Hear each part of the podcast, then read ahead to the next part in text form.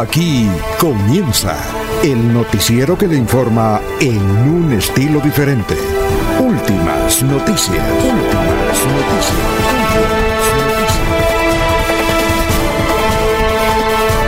La información analizada por los expertos, sin sesgos, explicada con detalles, sin tanta carreta.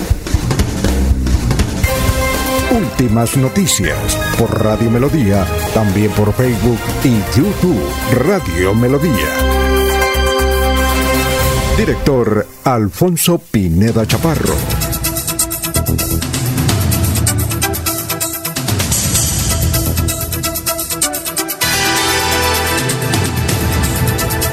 Gracias a Dios, hoy es eh, viernes 18 de noviembre del 2022. Nos abre el micrófono Arnulfo Otero Carreño para hablar por Radio Melodía 1080M. Estamos por Facebook Live, estamos por YouTube. Gracias por la aplicación, por donde usted nos quiere escuchar. Gracias. Hoy es Viernes del Amor. Como, dije, como dice un oyente que nos escribe muy temprano, dice ya el cuerpo sabe que hoy es viernes. Sí, señor. Hoy 18 de noviembre, faltan 43 días para que termine el presente año y dos para que comience el Mundial de Qatar. Hoy se celebra el Día Mundial de la Vasectomía. Hoy también es el Día Mundial del Paciente Anticoagulado. El paciente anticoagulado. Un día como hoy, en 1867, se, estrenó y cantó por primera vez con un coro de niños el himno nacional de la República de Colombia. Un día como hoy, en 1887. Un día como hoy, en 1928, Walt Disney presenta el primer cortometraje de Mickey Mouse. Un día como hoy, en 1978, en Guyana mueren envenenados más de 900 hombres, mujeres y niños de la secta evangélica El Templo del Pueblo. ¿Recuerdan ustedes? Dirigida por el pastor Jim John, que posteriormente en las películas y en los libros, hay muchos libros sobre eso. Esta situación fue cerca a Venezuela, en la otra parte de Venezuela, donde el pastor Jim John convocó a sus 1500, más o menos, eh, seguidores. De esos 1500 fueron 900 y pico. Y allá les dijo que se iban a ir para el cielo, les dio a tomar una pócima y se murieron. Esto fue una tragedia, es una de las mayores tragedias que ha tenido la humanidad por este loquito, el pastor Jim John, 1978. Un día como hoy, en 1981, el Máscara Maturana en Canadá se coronó campeón del mundial, se, se coronó campeón mundial de boxeo el Máscara Maturana. Un día como hoy en el año 2000, el actor de Estados Unidos Michael Douglas, de 56 años, se casó con la actriz británica Catherine Zeta-Jones, de solo 31. Un día como hoy nació el cubano Compae II en 1907. Un día como hoy, en 1917, nació este gran actor y cantante mexicano, Pedrito Infante, ¿ah? el hombre que canta las mañanitas. Eh, fallaste, corazón, fallaste. 1917 nació el gran Pedro Infante. Un día como hoy, en el 2015, falleció Calixto Ochoa. Ah, ese hombre, eh, Calixto Ochoa, venía mucho a la ciudad de Bucaramanga, el hombre de los corraleros de Majagual. Por aquí estaba, o está, o va a venir en estos días, Ronald, su hijo, Ronald Ochoa, que también le da a la música. Es un gran cantante, por ahí nos mandó unas pruebas. No sé cuándo es que viene, pero tenemos que entrevistarlo. Bueno, ¿cómo está el dólar hoy? Miremos, uy, el dólar subió. Está a 5.022. Sube y baja el dólar. Bueno, dicho esto, vamos a saludar a nuestros compañeros de la mesa virtual de Radio Melodía. Laurencio Gamba está en Últimas Noticias de Radio Melodía 1080 AM. Bueno, Gran Laurencio, ¿cómo se encuentra? Tenga usted muy, pero muy buenos días. ¿Qué más? ¿Qué hay de su vida? Hoy viernes del amor, ¿qué podemos decir? Alfonso, cordial saludo para usted, para el doctor Julio Enrique Avellaneda, para el que está viviendo sabroso, Jorge Caicedo, porque estar por allá en la Guajira es un hecho muy importante para vivir sabroso en medio de la naturaleza. Y el cordial saludo también para exalcaldes, alcaldes, concejales, diputados y muchos dirigentes gremiales, así como quienes se levantan a esta hora a trabajar por el bien de sus familias, de Bucaramanga, Santander, Colombia y el mundo. Y hay que decir que durante estos días tener mayor cuidado cuando se, se vayan o se acerquen a las corrientes de agua, particularmente los ríos. Eh, últimamente han muerto varias personas como consecuencia de esas dificultades en las corrientes. Por ejemplo, Juan Eduardo Duarte murió en aguas del río Suárez. En el río Sudata se está buscando una persona que se lanzó, al parecer, en estado de embriaguez al río. Y Empresas Públicas de Medellín podría apoyar a Metrolínea en la utilización de energías limpias para el transporte masivo. Así lo señala el alcalde de Bucaramanga, Juan Carlos Cárdenas, luego de una reunión con su homólogo de Medellín, donde trataron temas diversos. Ante el incremento de la inseguridad en el área metropolitana, algunos sectores y ciudadanos piden que el ejército a través de la policía militar tenga asistencia militar para apoyar a la Policía Nacional en sus operativos contra las bandas criminales que vienen cometiendo una serie de hechos en el área metropolitana de Bucaramanga. El comandante del batallón de ingenieros Caldas visitó ayer el sitio donde se instala el puente militar para dar la comunicación a Sotonorte. Como recordamos, los fenómenos naturales en Sotonorte han afectado a esta comunidad y se requiere con urgencia la instalación de ese puente militar. Estar atentos a las indicaciones de las autoridades, a la organización gestión de riesgo en cada uno de los 87 municipios porque no se sabe en qué momento una pequeña corriente se convierte en un caudal y puede ocasionar algunas dificultades. Mauricio Díaz, con 60 años, viene trabajando con la transición energética. Es el inventor de un trineo navideño que funciona con energía eléctrica. Esto ya para estar actualizado en lo que se requiere actualmente la unidad entre alcaldes, comunidad y diferentes sectores de la provincia de García Rovira es fundamental para la consecución de los recursos y trabajar unidos para lograr que esta vía tenga la movilidad que se requiere. Así lo sostiene el exalcalde de ese municipio, Víctor Ortiz Flores. Olinder Riaño es el director de la Fiscalía en Santander quien presentó ante la Curaduría del municipio de Florida Blanca la solicitud para la construcción de la sede de la entidad en este municipio del área metropolitana. Precisamente aquí este funcionario que viene trabajando por la seguridad de los habitantes de la región con una gran satisfacción para la Fiscalía General de la Nación y también para la ciudadanía, para las víctimas, porque las víctimas son las personas que se benefician de tener un lugar muy acorde y digno donde puedan acudir a presentar todas las solicitudes, a informar a la Fiscalía General de la Nación todos los hechos que debe asumir investigativamente la Fiscalía General de la Nación. Mm, en los próximos días, en los primeros días de diciembre, eh, se iniciará ya la construcción de la sede de la Fiscalía General de la Nación en Florida Blanca. En el día de hoy se está radicando ante la Curaduría Urbana el proyecto para que emita su, eh, su concepto frente a la autorización para dar viabilidad al inicio de esa construcción. Realmente mm, para la Fiscalía General de la Nación, para toda la ciudadanía y para la zona metropolitana, porque la zona metropolitana también va a ser beneficiaria de este, de este lugar en donde pueden acudir todos los ciudadanos que quieran colocar en conocimiento de la Fiscalía General de la Nación cualquier hecho que requiera ser abordado e investigado por la Fiscalía General de la Nación. La Administración Municipal de Florida Blanca ha colocado todo su empeño para que este proyecto quede finalizado eh, y sea una realidad el próximo año y que el año entrante se pueda colocar en servicio esta nueva sede.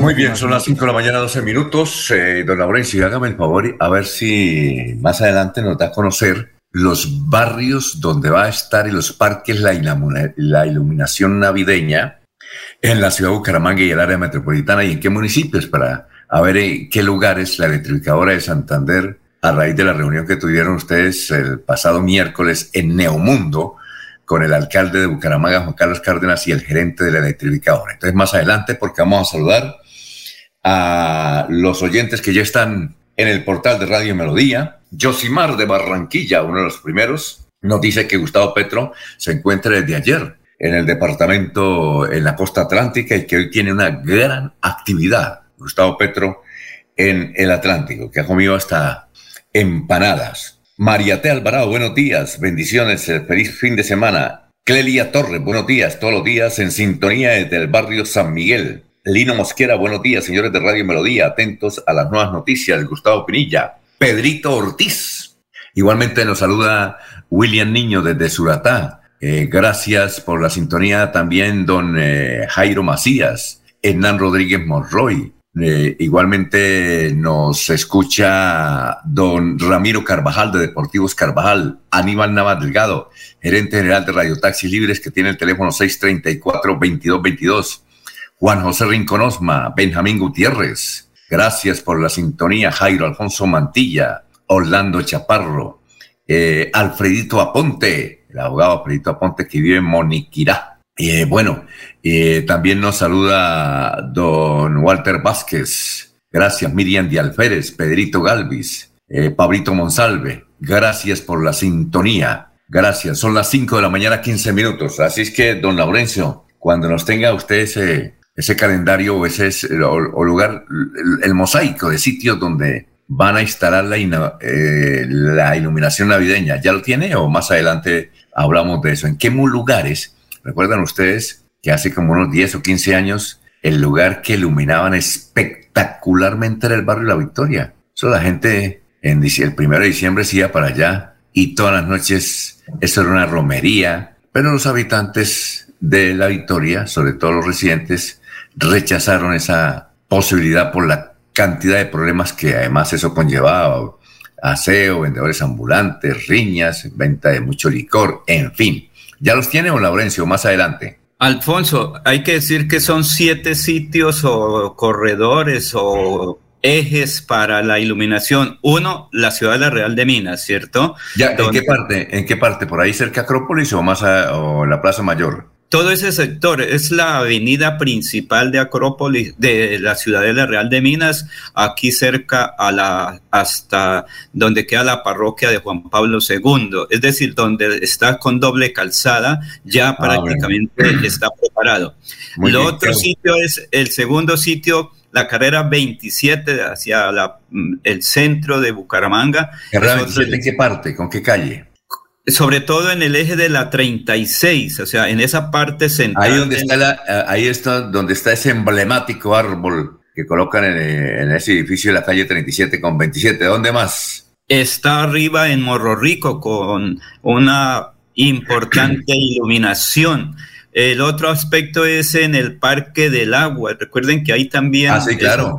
es muy importante. Ay, y, y, habrá, habrá desde luego mucha asistencia al Parque del Agua. El año pasado estuvo espectacular, muy bonito. Sí, pero eso ya es otro. Sí, Alfonso, va muchísima gente, va muchísima gente. ¿Qué más?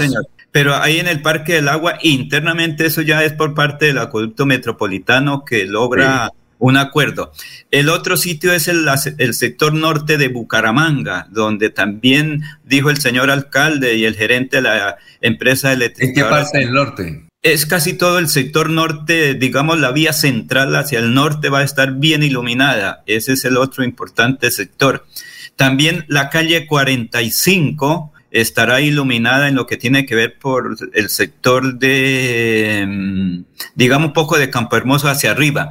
Pero el otro sector muy importante, que ese sería el séptimo, es lo que tiene que ver con la calle 36, ¿sí? Hasta la gobernación, lo que queda la alcaldía de Bucaramanga lo que queda en las iglesias, Sagrada Familia, igual que en la parte central, el Parque Santander será, digamos, que el eje central para esa iluminación que la empresa electrificadora de Santander tiene para esta ocasión. La, sea, va a ser prendida, digamos, oficialmente el 1 de diciembre y el 2 con la presencia del alcalde de Bucaramanga, del gerente de la empresa electrificadora, de dirigentes comunales. Bueno, eso, eso de Bucaramanga y del área metropolitana que Girón va, va recuerde, recuerde usted que en Girón el señor John Aviuda hacía espectacular iluminación navideña antes de la pandemia.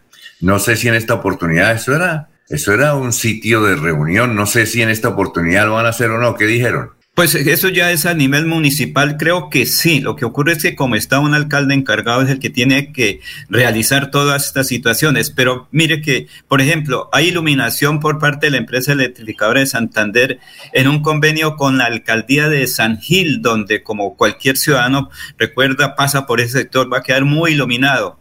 Otro es con el municipio de Barbosa también, donde dijo el gerente de la empresa electrificadora de Santander, es el ingreso a Santander. Ahí en Barbosa también también se tiene otra importante iluminación. Otro es el municipio de Aratoca, donde también es importante la iluminación. En Barranca Bermeja también se tendrá esa importante iluminación. Y fueron 10 municipios que ganaron ese concurso de Navidad de la empresa electrificadora de Santander y creo que cuatro municipios más con convenios de, que tiene cada empresa, eh, cada municipio. Pero es que también, Alfonso, por ejemplo, aquí en el área metropolitana, como hay unos programas especiales de alumbrado por parte de empresas privadas, ellos son los encargados de coordinar toda esa actividad para presentar en el tiempo de Navidad a cada uno de sus municipios. Lo mejor eh, el año pasado mm, iluminaron muchísimos parques de Bucaramanga. No sé si en esta oportunidad los van a iluminar, pero ojalá Dios que los iluminen, ¿no? Usted ya nos ha dado a conocer los sitios de Bucaramanga. más adelantico hablaremos con el alcalde sobre eso y los temas de vital importancia. Es que se está haciendo un convenio con empresas públicas de Medellín, EP, el EPM para Metrolínea, Alfonso. Es otra importante noticia, ¿yo? Ah, bueno, díganos más adelante de qué se trata de que eh, las empresas públicas de Medellín entran a darle una manita a Metrolínea con motivo de la iluminación navideña o esa es otra noticia de otro lado? Es otra noticia muy importante. Recordemos que el señor, el señor alcalde... Cuando vaya a presentar, ¿usted tiene ahí al alcalde sobre eso o qué? Sí, señor. Bueno, más adelante es importante, no sabíamos, vea usted, que las empresas públicas de Medellín le van a meter billetico. ¿Ya sabe cuánto estamos hablando o no? Eh, no, inicialmente es un acuerdo de energías limpias, porque recuerde que se están... Por eso, pero ¿en qué sentido? ¿En qué sentido? Esperemos, esperemos que el alcalde lo explique. Pero, a ver, ¿será que van a mover a Metrolínea por, por electricidad? No creo. Esperemos que ahorita el señor alcalde nos Hay que preguntarle todas esas cositas, hay que preguntarle todas esas cositas al alcalde. ¿Cómo es? Vea, usted, no nos enteramos, usted tenía ahí la noticia, nadie la ha publicado, no se dieron cuenta, ahí está la noticia. Eh, la, ayuda de las empresas públicas de Medellín a Metrolínea. Bueno, continuamos. Vamos a mirar acá los oyentes. López López, muy buenos días desde Provenza. Germán, muy buenos días. Aquí escuchándolo todos los días, como siempre, en San Gil, al lado del río Fonse. Aquí hay que indicar que el río Fonse se llama río Fonse y no río Suárez, como dijimos ayer, sí. Claro, Lorenzo lo aclaró. Igualmente, Robinson Martínez nos escribe de Guapotá, dice mi general Juvenal Díaz va a ser el próximo gobernador de Santander. Ay, tenemos noticias políticas más adelante. Son las 5 de la mañana, 22 minutos. Vamos a observar qué están, eh, a ver las funerarias. Vamos a la sala de San Pedro. En San Pedro está la señora María Isabel Pedraza Rey, la señora Marina González de Sepúlveda, la señora Luz Marina Estupiñán Prada, la señora Dominga Santa María, la señora Mariela Carreño. Miramos los olivos. En los olivos está Miguel Ángel Hernández Sarmiento, Víctor Manuel Villamizar Ortiz, Heimar Dani Zúñiga Camello, Camelo, no, Heimer Dani Zúñiga Camelo. Bueno, son las 5 de la mañana, 22 minutos. Eh, vamos entonces con el doctor Luis José Arevalo, que hoy, Viernes del Amor, nos tiene el pensamiento para empezar este día, la mañana. Hoy 22, perdón, hoy 18 de noviembre del 2022. Doctor, lo escuchamos. Muy buenos días, estimados periodistas del noticiero Últimas Noticias de Radio Melodía. Feliz Viernes del Amor para todos. Y hoy Viernes del Amor, un pensamiento dedicado a las mascotas y el amor que sentimos por ellas. Me dijeron que mi casa huele a perro y yo les pregunté, ¿saben a qué huele un perro? Un perro huele a agradecimiento, a fidelidad, a nobleza, a cariño a amor puro e incondicional. Y a pesar de todo lo que han sufrido, no huelen a rencor. Porque la vida es hoy, mañana sigue. Alfonso Pineda Chaparro está presentando Últimas Noticias. Bueno, bien, vamos con este resumen de las noticias de Melodía en línea.com. Atención, el Invía cerró para el resto del año 2022 la vía nacional entre Puerto Araujo y Landazuri por un gran derrumbe. Van a durar más de mes y medio eh, sacando ese derrumbe, fue muy grande. Fue identificado el presunto autor del asesinato del líder sindical del abuso en Barranca Bermeja, Robinson Jiménez, ocurrido el pasado 6 de octubre en el municipio de Puerto Wilches. Según la policía, se trata de alias Juan Pablo de una banda criminal. La policía ya ofreció ayer 20 millones de pesos por información para capturarlo. Gremios de taxistas se oponen al levantamiento del pico y placa eh, que ocurrió en Florida Blanca y Bucaramanga. Sostienen que ello aumenta la congestión en estas dos ciudades y en toda el área metropolitana. Ayer realizaron protestas y van a seguir realizando. La Feria Cebú en Bucaramanga, vitrina comercial para productos agrícolas y artesanías de beneficiarios de prosperidad social. Esto tiene que ver con la población afro y la actividad se desarrolla en Senfer. Hoy se, hoy se vota el presupuesto de Bucaramanga en la sesión ordinaria del Consejo de Bucaramanga. La Unión Europea incluyó el bocadillo veneño colombiano en el listado de indicadores e indicaciones geográficas para productos agrícolas y alimentos del acuerdo comercial que Colombia y la Unión Europea tienen en aplicación desde el agosto del 2013. Así es que el bocadillo beleño ya es símbolo colombiano y está en el acuerdo comercial de Colombia y la Unión Europea. Fleteros le robaron 16 millones de pesos en efectivo a un mensajero en Bucaramanga. El humilde mensajero fue víctima de los dos bandidos que lo despajaron 16 millones de pesos. Ocurrió en el barrio de Diamante 2. Iba de una cooperativa para la plaza satélite con 16 millones en su moto. Llegaron los asaltantes, dos en una moto con pistola, le quitaron ese billete, 16 millones de pesos. Jim, Jim Ortiz fue el hombre arrestado por el río Suratá entre Bucaramanga y Matanza. En la mañana de este jueves reanudaron la búsqueda del hombre que fue arrastrado por el río Suratá durante la tarde del miércoles. Vamos a ver qué dicen nuestros vecinos. Reforma Vanguardia Liberal. Trae un artículo hoy que dice Reforma pensional de Petro genera nerviosismo. Estos son los detalles de la protesta. La propuesta de Petro es que Colpensiones y los fondos privados de pensiones se complementen, pero el gobierno recibiría la mayoría de los aportes de los cotizantes para distribuirlos. El tiempo trae dos noticias. La primera, que José la, Félix Laforí, ficha clave de Petro para negociar la paz con el Ejército de Liberación Nacional. Laforí, presidente FEGAN, dijo que está dispuesto a contribuir a la paz total. Y también trae otro artículo, el diario El Tiempo, hoy que tiene que ver con Santander. Dice, pilas. Al igual que el dólar, el tamán en Bucaramanga aumentó de precio. Para la época de Sembrina, este alimento estaría costando el más barato 5 mil pesos. 5 mil pesos por el efecto de la reforma tributaria. El espectador trae esta noticia. Remesón en la Fiscalía.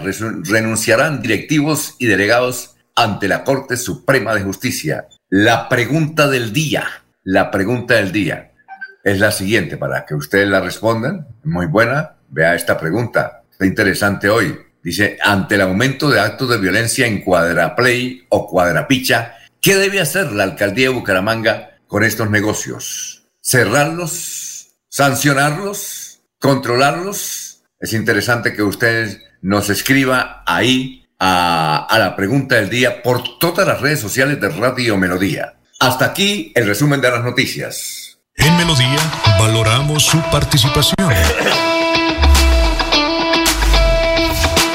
316 550-5022 es el WhatsApp de Melodía para que entremos en contacto. Envíenos videos o fotografías de las noticias de su comunidad y las publicaremos en nuestros medios digitales.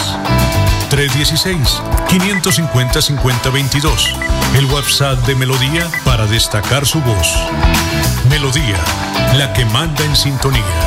Estudie en Uniciencia es de 1.250.000 pesos. Horarios flexibles, calidad docente y educación al mejor precio. Uniciencia te acerca a tus metas. Matricúlate en el 317-667-0986 www.uniciencia.edu.co. Matricúlate en el 317-667-0986 o si no, en la página uniciencia.edu.co. Regresa el baile del año con los melódicos de Venezuela. No me deja, yo sé por qué. Los Hispanos, Mate Candela, tributo a Pastor López. Viernes 2 de diciembre Senfer, Boletería Ticket Shop. Preventa hasta el 18 de noviembre. Info 317-401-4849. Llegó Navidad para soñar, para soñar. Juntos en familia, el calor de hogar. Comparte más besos y abrazos que te alegren de verdad. Cada día más cerca por tu bienestar. Para llegar más lejos y la meta alcanzar. Y vive el regalo de la Navidad. Con. Vigilado Super Subsidio. Como Ultrasan. Todas las tiendas de Comultrasan Materiales están de aniversario y por tus compras de contado o a crédito podrás participar por uno de los 120 premios que tenemos para ti. Encuentra pisos, paredes, pinturas y muchos productos más de las mejores marcas y gana con Comultrasan. Vigilado Super Solidaria. Autoriza con juegos. Se va la noche y llega últimas noticias.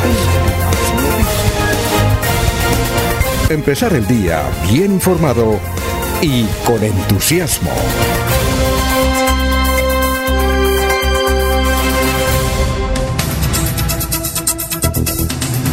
minutos antes de ir con el historiador, vamos con los oyentes. Gracias por la sintonía. Muchas, de muchas partes nos dice eh, es increíble, eh, Juan, nos escribe de Cimitarra, dice, es, increíble que lleven más de 50 años construyendo la troncal entre Cimitarra y Vélez eh, por ese importante sector agropecuario y esta vía, a pesar de ese troncal, no tenga ninguna solución. Y ahora nos va a dejar el señor de Invías casi el resto del año sin esa importante carretera.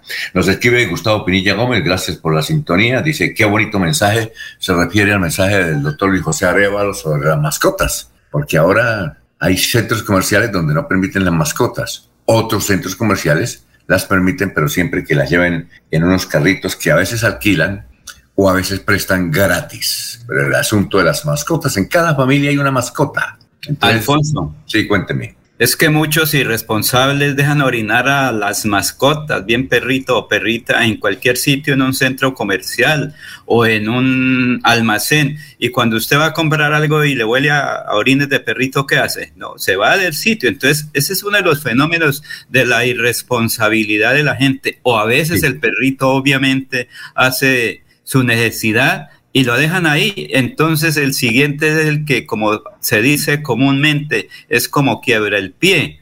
Entonces, si usted como persona eh, se embarra el, el zapato o el, bueno, el calzado que sea y comienza a regar en un sitio de bastante presencia de personas, ¿cómo queda todo eso, Alfonso? Lo que pasa es que hay mucha gente Oiga. irresponsable. Bueno, eh, eh, eh, varios proyectos de ley eh, han patinado, no se han aprobado, desde hace muchos años se están presentando, para que en los sitios públicos no prohíban las mascotas, en los sitios públicos no prohíban el ingreso de mascotas. Sin embargo, esto no ha sido posible porque, bueno, los, eh, eh, es decir, únicamente en los sitios públicos, en los restaurantes sí se puede prohibir eh, la ingreso de mascotas, pero esos proyectos de ley siempre han fracasado. Son las 5 de la mañana, 33 minutos.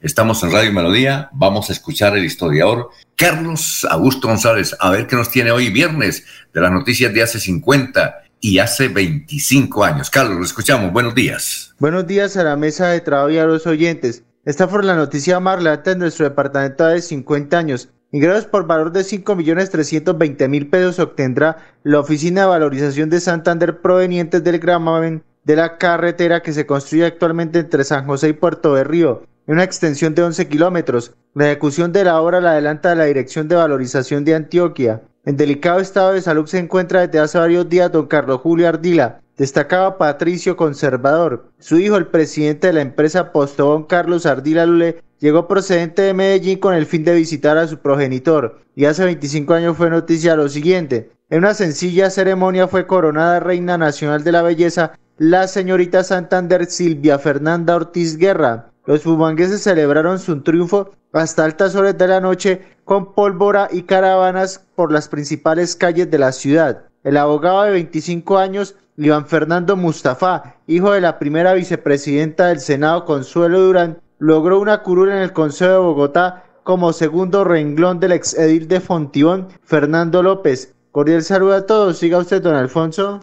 Bueno, 5.30. Muchas gracias, Carlitos.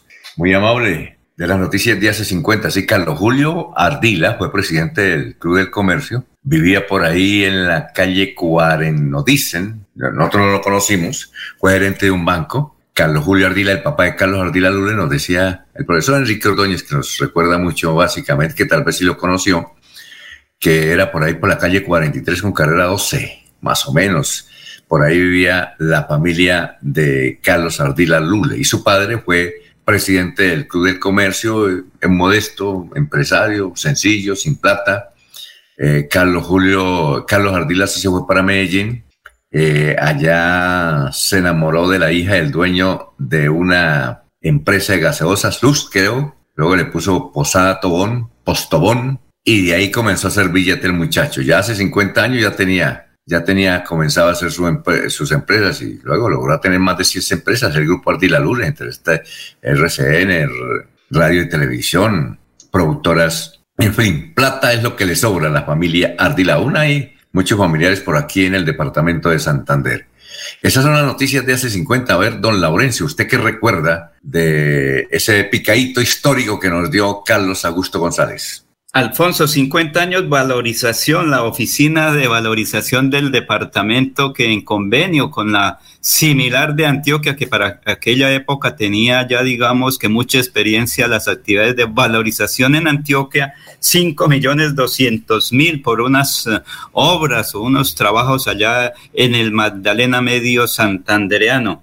Carlos Julio Ardila, cuando uno pasa ahí por la casa conservadora, en uno de esos cuadros aparece don Carlos Julio Ardila. Entiendo que fue uno de los aportantes, o si no, quien compró la casa conservadora y se la entregó al Partido de, Azul para su utilización. Entiendo que don Carlos Julio Ardila es una de las personas que trabajó mucho en Santander, pero también muy dirigente político. Por eso José María eh, Vesga y don Rafael Serrano Prada están preparando un homenaje a la familia Ardila para reconocer ese gran trabajo de Carlos, eh, de Carlos Julio Ardila. Y lo que tiene que ver hace 25 años, la señorita Santander coronada como reina nacional Silvia Fernanda Ortiz. Y hace 25 años, mire que eso no es de ahora la presencia de Iván Mustafa en la actividad proselitista. Oiga, o sea que Iván Mustafa, Laurencio, o sea que Iván Mustafa ya tiene 50, ¿no? Sí, señor. porque si hace 25 tenía 25. Sí, ¿Ah? claro, Alfonso. Lo que pasa es que como de alguna manera él tiene eh, descendencia, su señor padre era de Turquía, si no estoy mal, los antepasados me refiero. Recuerde que ellos, eh, el papá del doctor Faisal Mustafa Barbosa llega a Santander como vendedor de telas, eh, pasa por Bucaramanga, Val, Socorro y termina finalmente en San Benito y Websa. Allí conoce a una persona de ese sector que vive aquí en Bucaramanga, finalmente se casa y se ubica en el Socorro, donde precisamente eh, nace parte de la familia Oiga, el, El suegro, el suegro de, de Faisal Mustafa, el papá de Consolito Álvaro Durán, murió hace poco, casi 100 años tenía, ¿no? Sí, hace poco. Era un extraordinario motivador y vendedor. Y vendedor. Yo recuerdo que hace, ¿qué? Como unos 30 años le hicimos una entrevista a Alvarito Durán, porque él comenzó a capacitar vendedores de tumbas. Imagínense, vendedores de pólizas eh, de pólizas eh, de la funeraria, de una funeraria para un sitio en las colinas. Y yo le decía a la gente, le compra, dijo, no, es que hay que tener, dijo, el que sepa vender tumbas vende cualquier cosa. Era extraordinario y eh, tenía una técnica impresionante. Bueno, ¿qué, ¿qué, otra cosa puede apuntar usted sobre esa historia de las noticias? Y a propósito Iván Mustafa, él tiene una ventaja y es que su padre, su padre Faisal Mustafa, eh, fue el que protegió durante mucho tiempo a Gustavo Petro. Y Gustavo Petro siempre dice que el primer recuerdo que tiene en Santander es a Faisal Mustafa Barbosa. o sea que al muchacho Iván le va a ir bien. Por eso decían que eh, le habían ofrecido la embajada en Egipto, pero él, él no quiso, quiere seguir aquí en Colombia, el gran Iván Mustafa. Donde nos esté escuchando, creo que en Bogotá, un saludo. ¿Algo más, don Laurencio? Alfonso, sí señor, es que la familia Mustafa Durán, recuerde que han sido también inversionistas de varias cosas, pero mire, está investigado Iván Mustafa Durán por el puente Idgaura, que también de alguna manera es un símbolo para García Rovira. Pero Alfonso, lo que ocurre es que aquí en Santander hay mucha gente amiga de Gustavo Petro, pero los petristas de sangre azul no quieren reconocer. Por ejemplo, doy un dato así confidencial. Eh, el doctor Jairo Alfonso Mantilla fue amigo personal de Gustavo Petro. Su señor padre, don Guillermo, fue concejal del movimiento, digamos, para esa época petrista en Florida Blanca. Entonces, alguna gente dice, ¿por qué Héctor Guillermo Mantilla eh, lo tuvieron en cuenta para ser el viceministro del transporte? Sin embargo, fueron los santandereanos los que con la envidia, yo no sé si sería envidia. Oye, Laurencio, yo digo una cosa, mi teoría es la siguiente, que si el doctor Jairo Alfonso Mantilla logra ser candidato, ese llega a la alcaldía fácil, si llega a ser candidato, si va a ser candidato. Eh, pero yo estoy seguro que no va a ser candidato, porque él tiene unas actividades empresariales que le están está dando empleo, está fomentando la microempresa en, en Santander y, y dependen muchas familias y el hecho de que él se vaya para la política, pues esas familias se sienten desamparadas y, don Jairo Alfonso es hombre de buen corazón. Por eso es que yo tengo una apuesta en el sentido que él no va a ser candidato. Ah, si es candidato, es una alcaldía segura. Uf, pero no creo. ¿Por qué no le proponen mejor a Jorge Humberto Mantilla, que acaba de salir con una extraordinaria labor de la Secretaría General de la Cámara de Representantes, lo quieren mucho, fue uno de los mejores alcaldes que ha tenido Florida Blanca hace 30 años, ¿Y, por qué no le dicen a él, a, Jorge Humberto Mantilla? Ese sí, y, ese se lanza y también llega, ¿no? ¿Por qué no cambian eso? Ah? Pero no hay que dejar por fuera una persona que también está preparado, entiendo que eh, se ha reunido de alguna manera virtual o presencial con Gustavo Petro, con la gente en Bogotá, ¿o yo? Joven, abogado que ganó también el mejor puesto en su estudio como estudiante de Derecho aquí en el... Ah, usted dice que William Mantilla. Sí, señor. Bueno, bueno. William Mantilla, William Mantilla tiene las condiciones para ser alcalde. Porque es que, mira, Alfonso, ¿qué es lo que dice la gente? Don Jairo Alfonso Mantilla es un ser humano muy buen ciudadano, muy humanitario, dedicado tiempo por completo al servicio.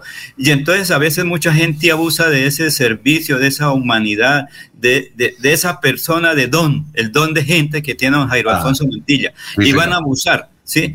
Entonces que aquí hay unos ejemplos muy importantes, don Julio González, eh, igualmente hasta don Leonidas Gómez, también gente que se tiene empresas extraordinarias, que da empleo, genera desarrollo. Y en la política tiene que estar es pendiente de la política. Cuando llega el ciudadano, mire, es que no tengo esta cosa, mire qué tal cosa. Entonces, aquel que es buena persona, pues comienza a, como se dice, a pegarle a su capital privado. Y eso de la gente tiene ciertas eh, dudas, ¿o yo? Bueno, Laurencio, vamos a mirar el periódico El Frente que nos envía ya don Álvaro Angarita, uno de los editores del Frente, hoy viernes. Dice, empresarios y trabajadores celebran los 55 años de Cooperalco Santander. Eh, Héctor Elías Ariza, Velasco, el mejor profesor de Derecho de la Santoto a nivel nacional. Es el notario séptimo. Entonces dice el periódico El Frente que Héctor Elías Ariza eh, Velasco, el mejor profesor de Derecho de la Santoto a nivel nacional. Y eh, también trae el periódico del Frente una fotografía de don Rafael eh, Ortiz González y don Rafael Serrano Prada, los dos Rafas. el uno, el fundador del diario El Frente, y el otro, el director del diario El Frente. Dice, concierto en el Club del Comercio para celebrar 80 años del periódico El Frente el próximo 5 de diciembre. Nos decía don Rafael Serrano que va a, va a venir el canciller, el doctor eh, Liévano, el, perdón, Leiva Durán, el doctor Álvaro Leiva Durán, que es muy amigo de Rafael Serrano, que estuvieron en la Comisión de Paz hace más de 25 años de la Cámara de Representantes, donde estaba don Rafael Serrano. Es posible que venga y es posible que el doctor Álvaro Leiva se traiga, se traiga al, doctor, al doctor Gustavo Petro, porque no, él quiere mucho al departamento de Santander. Sería un honor para el diario El Frente traer a Petro, presidente de Colombia, aquí al Club del Comercio. La peor diligencia es la que no se hace. Un saludo para don Rafael Serrano Prada, quien admiramos siempre, es insignia del periodismo en el departamento de Santander.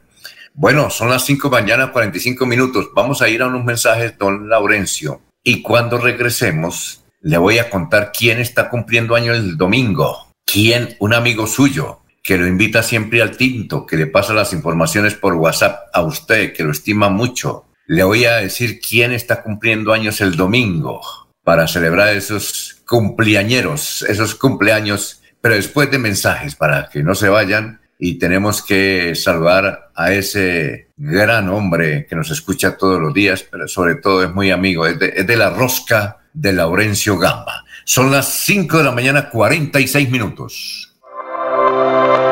¿Sabías que estamos en crisis climática y que los páramos nos ayudan a prevenir hasta 10 veces más los efectos del calentamiento global? Y además, Colombia es uno de los cinco países del mundo que cuenta con estos ecosistemas. Aprende estos y muchos más datos de interés en la Cumbre Mundial de los Páramos. Te esperamos el 21, 22 y 23 de noviembre en el Centro de Convenciones Neomundo. Conoce más en www.bucaramanga.gov.co. Alcaldía de Bucaramanga. Gobernar es hacer.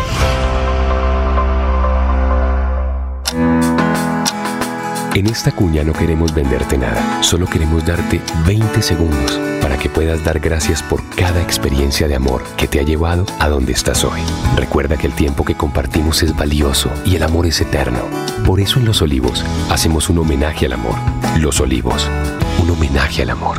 Estudia en Uniciencia es de 1.250.000 pesos. Horarios flexibles, calidad docente y educación al mejor precio. Uniciencia te acerca a tus metas. Matricúlate en el 317-667-0986 www.uniciencia.edu.co Matricúlate en el 317-667-0986 o si no, en la página uniciencia.edu.co. ¿Sabías que en promedio una persona produce semanalmente 4 kilos de residuos orgánicos que terminan en los rellenos sanitarios? La buena noticia es que solo se necesitarían 5 moscas soldado negro y 2.000 de sus larvas para convertir esos residuos en abonos. Una solución feliz para las larvas, para cientos de gallinas y peces y para el planeta. CAS Santander. Soluciones inspiradas, derivadas y basadas en la naturaleza. Regresa el baile del año con los melódicos de Venezuela. No me deja, yo sé por qué. Los hispanos, Mate Candela, tributo a Pastor López. Viernes 2 de diciembre en Fer, Boletería Ticket Shop. Preventa hasta el 18 de noviembre. Info 317-401-4849. Se va la noche y llega últimas noticias. Todos los días, desde las 5 de la mañana, empezar el día bien informado y con entusiasmo.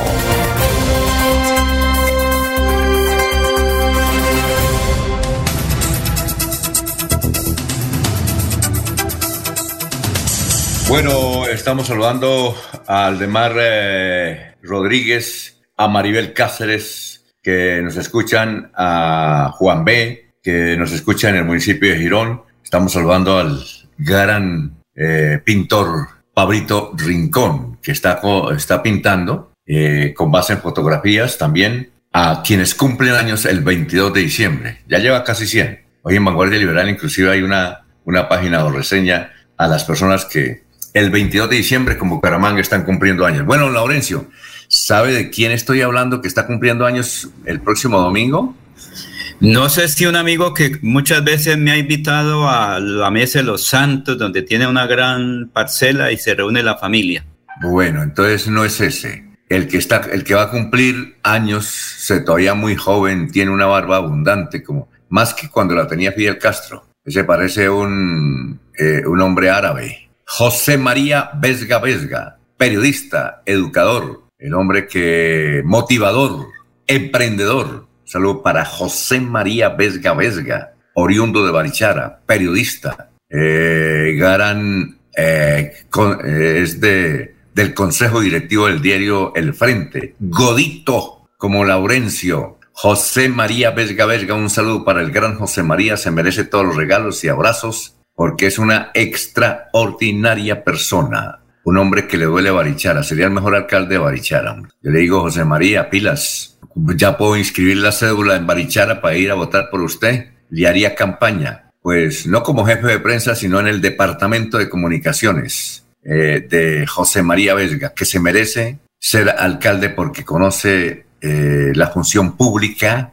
eh, tiene muy buenas relaciones, yo creo que conoce a, todos los que integran el Congreso de la República, a toda la clase política, fue durante más de 40 años un activo periodista, estuvo en las Fuerzas Armadas, ¿qué más se le puede pedir? Tiene buena salud y como dice don Laurencio, buen, buen billete, buenos hijos, buenos nietos. Don José María Vesga Vesga, un estrechón de manos, un abrazo y para adelante es para allá. seguramente va a estar ahí eh, en primera pila en el Club del Comercio el próximo 5 de diciembre, lunes. Sí sabía que estaba cumpliendo años, usted pensaba que era otro, ¿no? José María Vesga Vesga. Lista el regalo, don Laurencio. Alfonso, creo que el mejor regalo para José María Vesga, Vesga, un veterano dirigente, defensor de las costumbres amarillas. Él sí es un verdadero amarillo. Lo que le falta es que le den el aval desde ya para que sea alcalde, Alfonso, porque un ciudadano como José María Vesga, que conoce todos y cada uno de los habitantes de Barichara, que conoce las veredas, que conoce las necesidades, que siembra frijol y recoge buenas cosechas. Entonces, qué bueno sería que en este cumpleaños de José María le den el aval para que sea alcalde y con ese aval, pues que la comunidad le apoye y que sea una campaña que no cueste mucho, Alfonso, es que la gente le pida el favor, que preste su nombre para ser el próximo alcalde de Barichara, que lo merece. ¿Cómo quedaríamos todos los periodistas de bien representados con José María Vesga ya como alcalde? Claro, una cosa es cuando uno está de candidato y otra cosa es de administrador pero José María está preparado, conoce y sobre todo tiene, tiene los amigos, ¿o yo? Sí, Laurencio, hace rato no veo a José María, todavía tienes abundante y espesa barba o, ya él la quitó?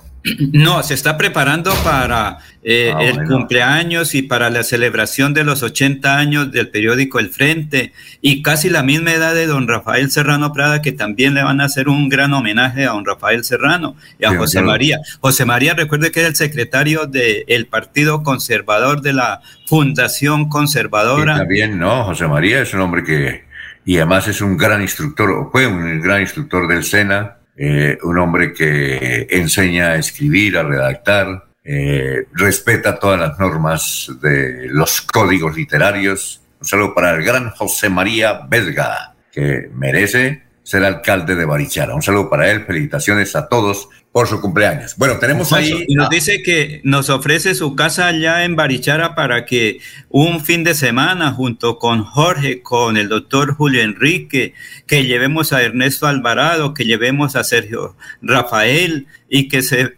emita el noticiero allá desde Barichara. No sé si sabe que él quiere que se haga de una vez el lanzamiento de la candidatura. Bueno, un saludo para José María Vesga, que está de cumpleaños el próximo domingo, pero empiezan a felicitarlo desde hoy y hasta el domingo. Son las 5.54. Bueno, tenemos ahí a un joven funcionario de la Corporación de la Defensa de la Meseta de Bucaramanga, don Jesús Evelio Sánchez. es coordinador de gestión del riesgo y seguridad territorial de la Corporación de la Defensa de la Meseta. Y él eh, ha hecho un recorrido de lo que deja el invierno, muchos estragos en la jurisdicción de la meseta, que es bastante, Bucaramanga y otros municipios, donde el invierno pues eh, mantiene en dificultades a los campesinos sin vías y uno que otro cultivo destruido. Así es que, don José Sebelio, háganos ese balance de cómo está eh, su territorio aquí cerca de Bucaramanga como consecuencia del invierno. En estos momentos las afectaciones por el actual fenómeno de más lluvias con interferencia del fenómeno de la niña ha afectado a la mayor parte del territorio de la CDMB. Es de destacar las afectaciones que se han sufrido este fin de semana en la vía nacional, en el sector de Barrio Nuevo del municipio del Playón, También en el municipio del Playón se han generado algunas afectaciones en vías veredales, como por ejemplo eh, la vereda de las Rocas o la vereda Cachiricito en la parte baja. Para el Bajo Río Negro se han generado algunas afectaciones e inundaciones, especialmente en el río Cáchira del Espíritu Santo, en el sector La Platanala, donde se ha desbordado esta fuente hídrica y algunas afectaciones también por parte de la quebrada Payandé, que también se ha desbordado y también afectaciones en la vereda del Taladro. Igualmente en el mismo municipio del Río Negro, en la parte alta y en la totalidad del municipio, pues se han eh, visto afectaciones en las vías veredales. Otro tema importante es para el municipio de Tona. En el municipio de Tona también hubieron afectaciones en la vía principal que comunica hacia el casco urbano del municipio. Allí la CDMB pues, ha estado actuando con maquinaria amarilla en cuanto a ayudarle al municipio con algunas intervenciones en la vía y asimismo con la intervención del cauce del río Tona. Otras afectaciones también en el municipio de Matanza, eh, y obviamente pues todo Sotonorte que estuvo incomunicado eh, por las fuertes lluvias y por las crecientes tanto del río Charta como del río Soratá. Y eh, de Matanza pues se destaca también la incomunicación que hubo en la vía que comunica hacia Santa Cruz de la Colina. En Bucaramanga también se han visto algunas afectaciones en las veredas, especialmente pues en el sector de Miramanga, que es donde se tiene el deslizamiento activo. Y en general en toda el área de jurisdicción se han visto grandes afectaciones. En Pidecuesta mm, hubo afectación en la bocatoma del acueducto del municipio por la creciente el río de Oro y afectaciones en 17 veredas de este municipio. Bueno, ahí está el balance, gracias a don Evelio Sánchez, joven dinámico de la Corporación de la Defensa de la Meseta de Bucaramanga. Bueno, antes de ir a unos mensajes, eh, eh, vamos a leer la información que tiene muy contentos a los santanderianos y sobre todo a los beleños. Dice que la Unión Europea reconoce el origen del bocadillo beleño. La Unión Europea incluyó el bocadillo beleño colombiano en el listado de indicaciones geográficas para productos agrícolas y alimentos del acuerdo comercial que Colombia y la Unión Europea tienen en aplicación desde agosto de 2013. Después de cinco años de que Colombia hiciera la solicitud, cinco años, y en el marco de la Comisión de Comercio y el Acuerdo Comercial que se realizó en Quito, ahí en Ecuador, este 16 de noviembre, el bloque europeo anunció que reconoce el origen del bocadillo beleño. Según viceministro de Comercio Exterior, Luis Pepe Quintero Suárez, un hombre que tiene ascendencia beleña, explicó que esto significa que la Unión Europea está reconociendo la reputación, las calidades y las características específicas, específicas de este producto colombiano lo cual dará un mayor valor al bocadillo y facilitará su comercio. Con el bocadillo, con ya son 14 productos colombianos a los que el bloque europeo les reconoce la denominación de origen. Entre estos se encuentran los cafés de Colombia, obviamente, del Cauca, de Nariño, del Huila, de Santander, la cholupa y el bizcocho de Achira Huila, son muy buenas, sobre todo las achiras. Los quesos de Paipa y del Caquetá, el clavel de Colombia, la rosa de Colombia, el crisantemo de Colombia y el arroz de Ibaqué. Por otro lado, Colombia sigue trabajando con la Unión Europea para lograr el reconocimiento de origen de otros tres productos, que son los cafés del Tolima, de la Sierra Nevada, y el cangrejo negro de Providencia. En la actualidad, la legislación comunitaria vigente protege las indicaciones geográficas de los productos agrícolas, los alimentos y los vinos. Sin embargo, es importante mencionar que se está trabajando para el reconocimiento de las indicaciones geográficas de los productos artesanales e industriales. De otra parte, hasta septiembre de este año y como bloque la Unión Europea es el principal destino de las exportaciones no minero-energéticas de Colombia. Imagínense el dólar a cómo está, a 5 mil pesos. En los primeros eh, nueve meses del año, Colombia exportó 2 mil, perdón, 2 millones 254 mil eh, en estos productos el aumento es del 22.7%. Y entonces ahora vamos a tener la exportación con todos los juguetes del bocadillo beleño. Interesante, buena noticia. Bueno, Laurencio, vamos a una pausa y cuando regresemos, al favor y nos prepara el alcalde de Bucaramanga, que nos va a dar a conocer la extraordinaria noticia de cómo es la ayuda que le va a hacer las empresas públicas de Bucaramanga al bocadillo, perdón, al bocadillo no, bueno, tiene ese convocadillo también, cuando haya la inauguración de ese importante convenio entre las empresas públicas y Metrolínea. Son las seis de la mañana, un minuto, pero aquí tengo dos avisitos. Vamos con el primero, dice, se vende parcela de mil metros en la Mesa de los Santos, costa de un kiosco de 8 por 8 en Eternit, árboles de aguacate, maracuyá, guanábana y ornamentales, lote preparado para siembra y otros. Oiga, qué extraordinaria oportunidad. Estos son los teléfonos para que los anoten. 315 6654 131. Repita, repitamos el teléfono. 315 66 54 131. 315 66 54 131. Y el 320 320 29 77 756. Le hago el aviso por si acaso no, no lo escuchó. Se vende parcela de mil metros en la Mesa de los Santos, que comprende un kiosco de 8 por 8 en Eternit, árboles de aguacate, maracuyá, guanábana y ornamentales, lote preparado para siembra y otros. O sea que ahí hay un emprendimiento. Los teléfonos es el 315-6654-131 y el otro es el 320-2977-756. También tenemos aquí otro, otro avisito. Se vende cabaña, chalet en condominio en la Mesa de los Santos de 300 metros.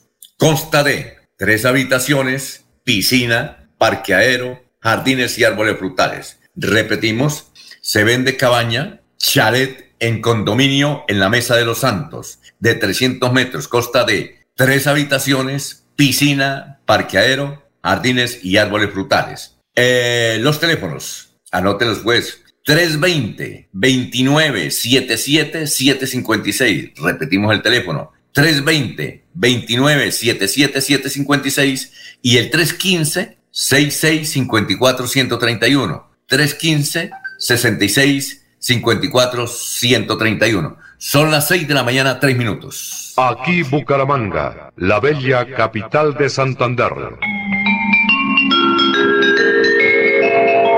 Transmite Radio Melodía, Estación Colombiana, HJMH, 1080 kilociclos, 10.000 vatios de potencia en antena, para todo el oriente colombiano. Cadena Melodía, la radio líder de Colombia.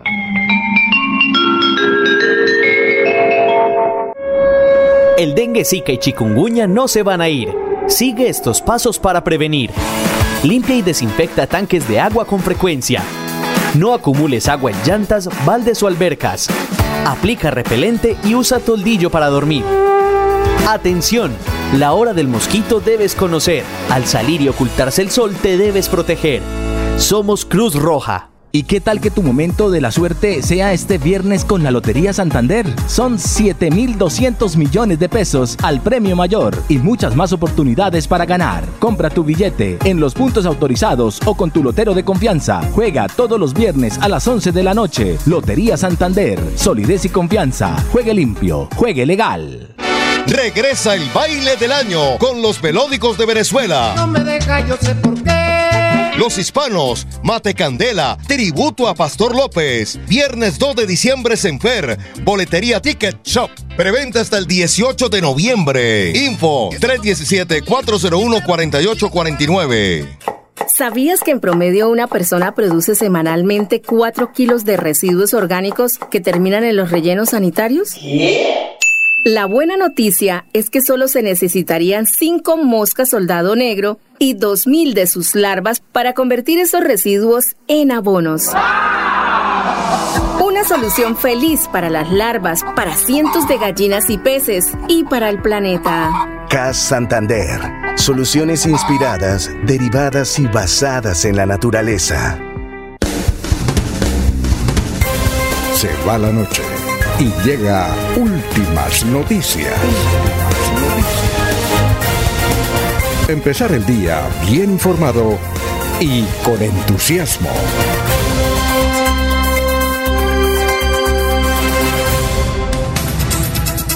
Bueno, son las 6 de la mañana, 6 minutos, nos dice Pedrito Ortiz.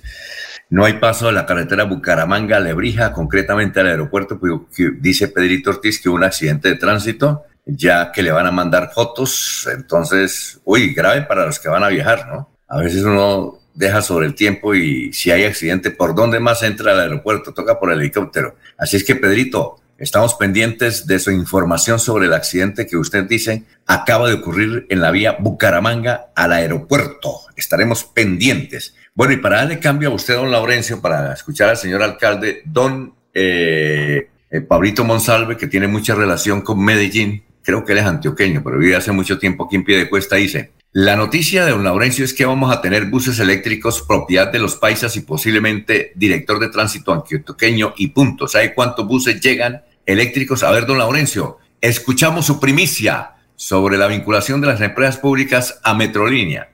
Alfonso, es que en la rueda de prensa donde estuvo el gerente de la empresa electrificadora de Santander, el doctor Mauricio Montoya Bozzi, igual que el señor alcalde de Bucaramanga, el ingeniero Juan Carlos Cárdenas Rey, pues se trataron diversos temas ahí con los periodistas. Pero uno, la iluminación para Bucaramanga, que se inicia el 1 de diciembre y el 2 oficialmente. Pero la otra noticia es que él como presidente, el alcalde de Bucaramanga, como presidente de la Asociación Nacional de Capitales, él preside este gremio nacional, se reunió con el alcalde de Medellín, presidente de EPM, Empresas Públicas de Medellín, y planteó varios temas de desarrollo para Santander y particularmente para Bucaramanga. Inicialmente escuchemos qué piensa sobre el alumbrado navideño el alcalde de Bucaramanga, el doctor Juan Carlos Cárdenas, ingeniero. Bueno, esta Navidad deslumbrante en el marco de los 400 años, un trabajo coordinado con la electrificadora de Santander. Contentos de tener un espacio, por ejemplo, en el norte de la ciudad, el Parque Lineal del Río, Río de Oro, en el norte va a ser fundamental para que el espíritu navideño esté presente en toda la ciudad. También en la ciudadela va a tener una decoración espectacular. Morro Rico, el Parque Santander. Vamos a utilizar la Sagrada Familia como un lugar para tener mapping donde vamos a tener imágenes como reconocimiento a esta gran defensa del páramo de Santurbán, donde vamos a recordar que el agua es la vida y que por eso estamos todos los bumangueses y santanderianos comprometidos con su defensa.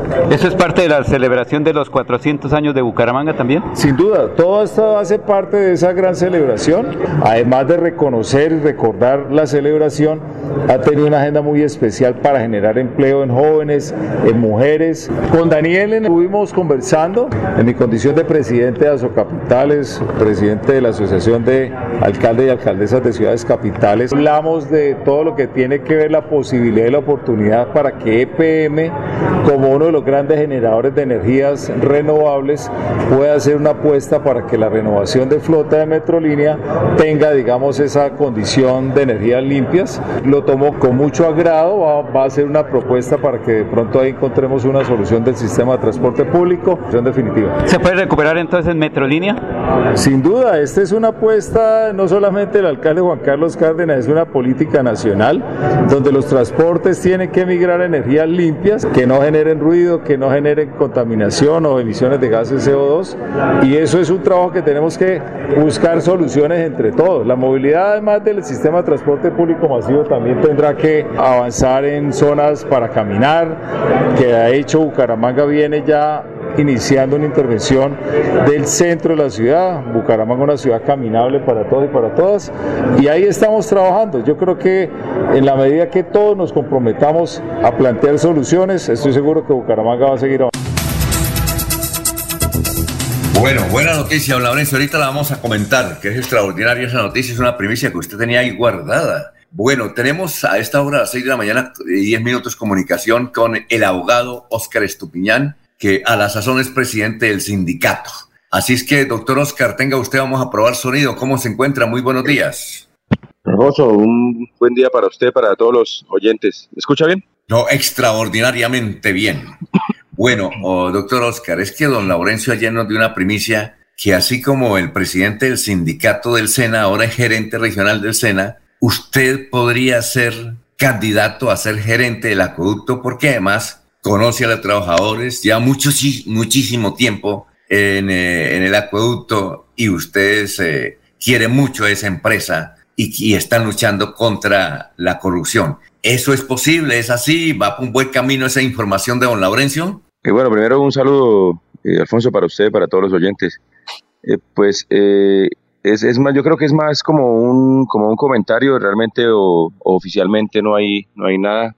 Algunos líderes la semana pasada por ahí me, me, hicieron la propuesta, yo le dije que eso no, primero no, no dependía de mí, no era una propuesta que, que tampoco estaba impulsando el sindicato, pero lo que sí nosotros queremos es que realmente llegue un gerente pues que se comprometa a trabajar por la empresa, a sacarla adelante y a trabajar por los usuarios, que son realmente los verdaderos dueños de, del acueducto, pero oficialmente no.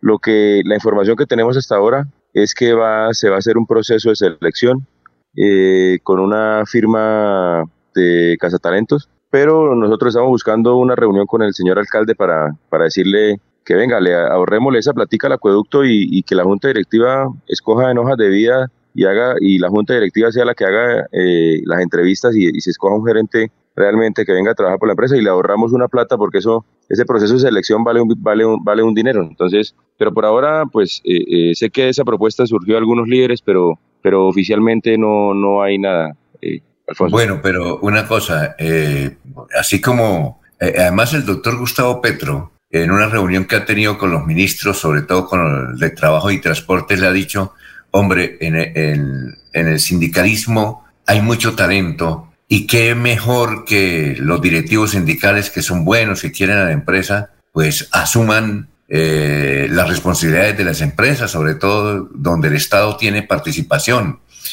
Eh, qué bueno sería, ¿no? Y además novedoso que usted que conoce la empresa, que los trabajadores lo respetan, que usted que ha luchado contra la corrupción, contra la politiquería que quiere apoderarse de la mejor empresa de acueducto que hay en Colombia, que es la de Bucaramanga, es el mejor acueducto. Lo que pasa es que como el agua nunca nos falta acá y nos ha faltado hace mucho que no, no tenemos falta de agua, pues no la queremos. Pero este es el mejor acueducto que hay en Colombia. Por eso es que las empresas públicas de Medellín miran siempre por la ventana a ver cuándo pueden apropiarse, así como se apropiaron de la electrificadora, del acueducto de Bucaramanga. Es una empresa viable, los trabajadores ganan bien eh, y es una empresa que marcha casi a la perfección. Oiga, ¿y usted por qué, si le dicen, bueno, ¿por qué no asume? Ya que cuentan con la bendición y la filosofía del presidente Petro, ¿por qué no asume? Esa es la, esa es la inquietud, doctor Oscar. Eh, bueno, habría, habría que valorar, pero pero yo coincido, yo coincido en lo que usted acaba de plantear. Eh, el, ejemplo que está pasando con el SENA pues es muy interesante. Nosotros, o el movimiento sindical en el país, pues siempre ha propendido por, primero, eh, no solamente la defensa de los, intereses y de los derechos de los trabajadores, sino porque eh, el patrimonio público, sobre todo, se fortalezca. Porque es una lógica simple, o sea, este patrimonio público es de toda la gente, en la medida en que lo fortalezcamos, en la medida en que el patrimonio público eh, eh, se pueda eh, engrandecer, se va a posibilitar no solamente que los trabajadores tengan buenas condiciones, sino que se pueda prestar un mejor servicio a la comunidad. El hecho de que uno esté ahí desde adentro, uno conozca los procesos, conozca la empresa, pues eso también ayuda mucho, porque obviamente los gerentes que llegan, un gerente que llega nuevo al acueducto son cuatro o cinco meses conociendo la empresa, porque hay muchos procesos, porque es una empresa muy grande, como usted lo acaba de decir, es una empresa muy importante para, para los santanderianos, para los bumangueses, a veces uno no, lo valora, fíjese lo que está pasando con los piedecuestanos, hasta que uno le falta el agua es que uno valora realmente eh, lo que es tener una, empresa con, unos procesos serios, sólidos, como los tiene aquí. Nosotros, por ejemplo, a diferencia de Piedecuesta, que ellos tienen una sola planta y una sola captación, nosotros tenemos tres plantas de tratamiento eh, eh, y arriba solamente de la del río Tona tenemos tres captaciones, además del río Frío en Florida y, de, y del río Suratá. Eh, entonces es una empresa de 106 años que es la joya de la corona. No solamente EPM, Alfonso, ha, ha estado interesado. Hay multinacionales que han querido, eh, que han puesto los ojos y que han estado interesados porque el, el agua va a ser, o es el agua el negocio del siglo XXI.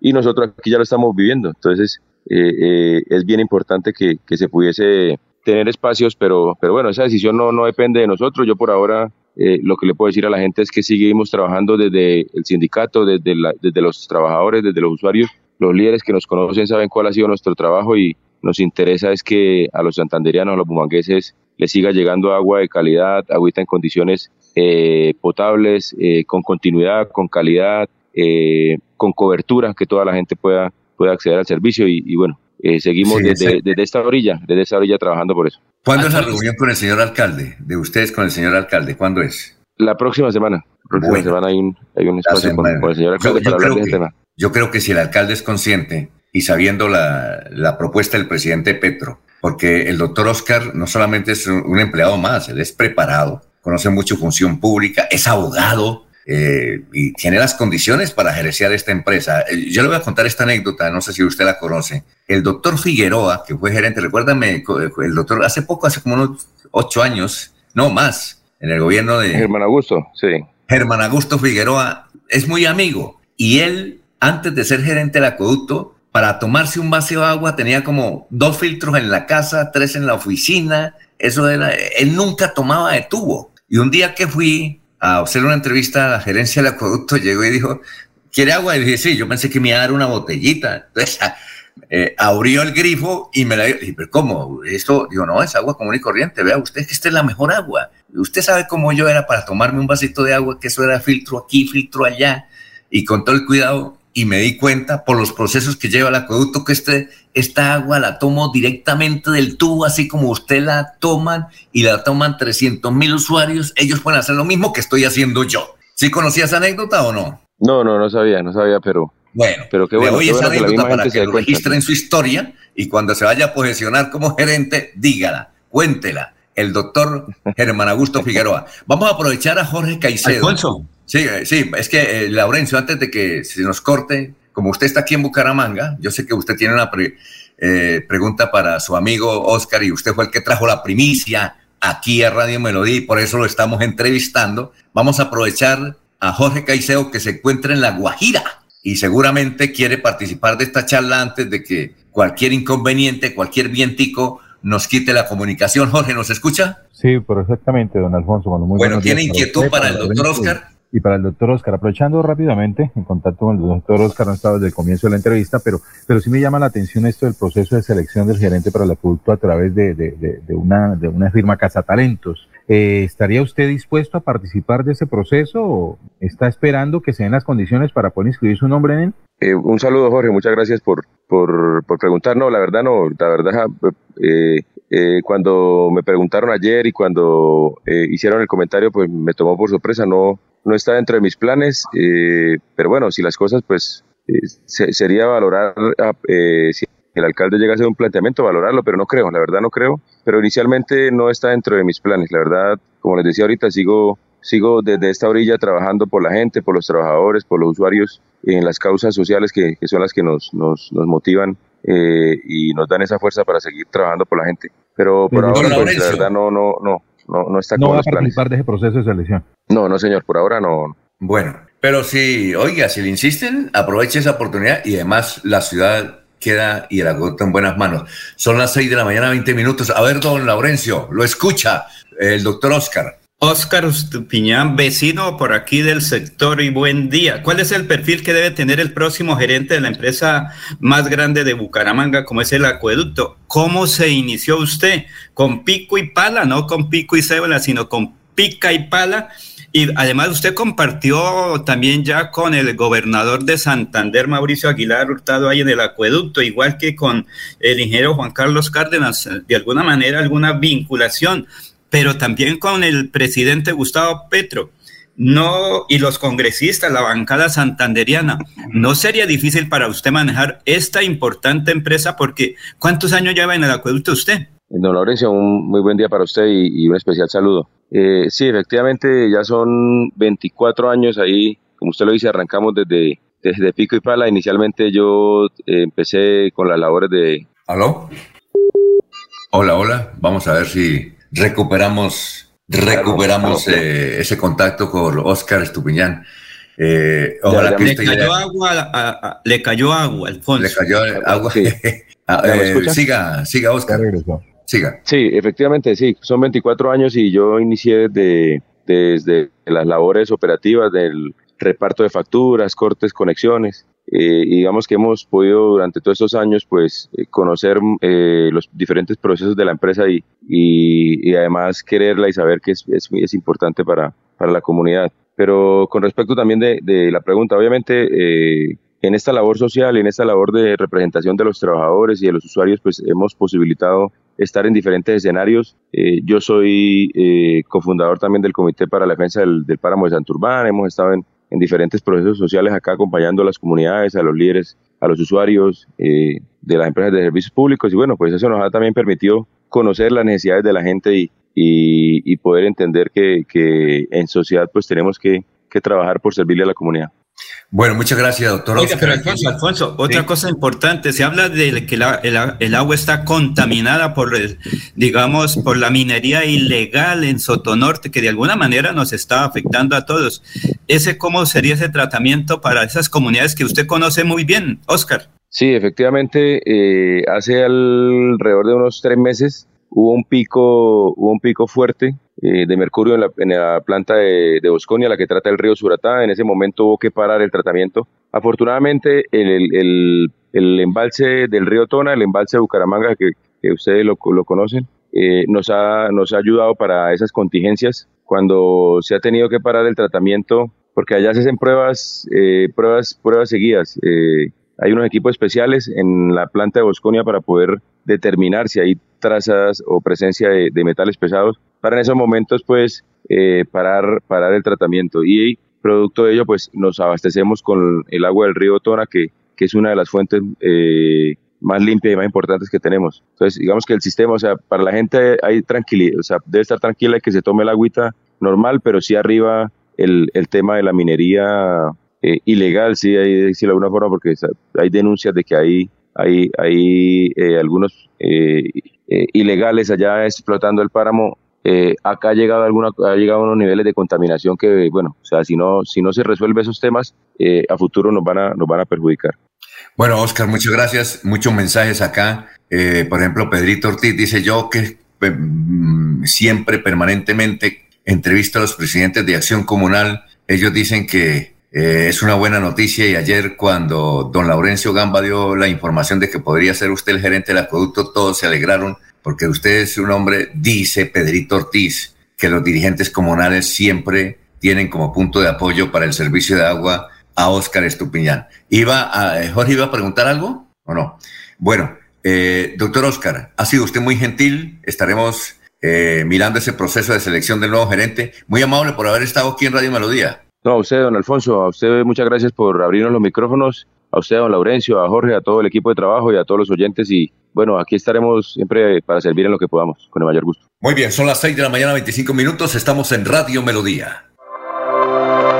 ¿Sabías que estamos en crisis climática y que los páramos nos ayudan a prevenir hasta 10 veces más los efectos del calentamiento global? Y además, Colombia es uno de los cinco países del mundo que cuenta con estos ecosistemas. Aprende estos y muchos más datos de interés en la Cumbre Mundial de los Páramos. Te esperamos el 21, 22 y 23 de noviembre en el Centro de Convenciones Neomundo. Conoce más en www.bucaramanga.gov.co. Alcaldía de Bucaramanga. Gobernar es hacer. Estudie en Uniciencia desde 1.250.000 pesos. Horarios flexibles, calidad docente y educación al mejor precio. Uniciencia te acerca a tus metas. Matricúlate en el 317-667-0986 www.uniciencia.edu.co. Matricúlate en el 317 667 0986 o si no, en la página uniciencia.edu.co. Regresa el baile del año con los melódicos de Venezuela. No me deja, yo sé por qué. Los hispanos, Mate Candela, tributo a Pastor López. Viernes 2 de diciembre en Fer, Boletería Ticket Shop. Preventa hasta el 18 de noviembre. Info 317-401-4849. ¿Sabías que en promedio una persona produce semanalmente 4 kilos de residuos orgánicos que terminan en los rellenos sanitarios? La buena noticia es que solo se necesitarían 5 moscas soldado negro y 2.000 de sus larvas para convertir esos residuos en abonos. Una solución feliz para las larvas, para cientos de gallinas y peces y para el planeta. CAS Santander. Soluciones inspiradas, derivadas y basadas en la naturaleza.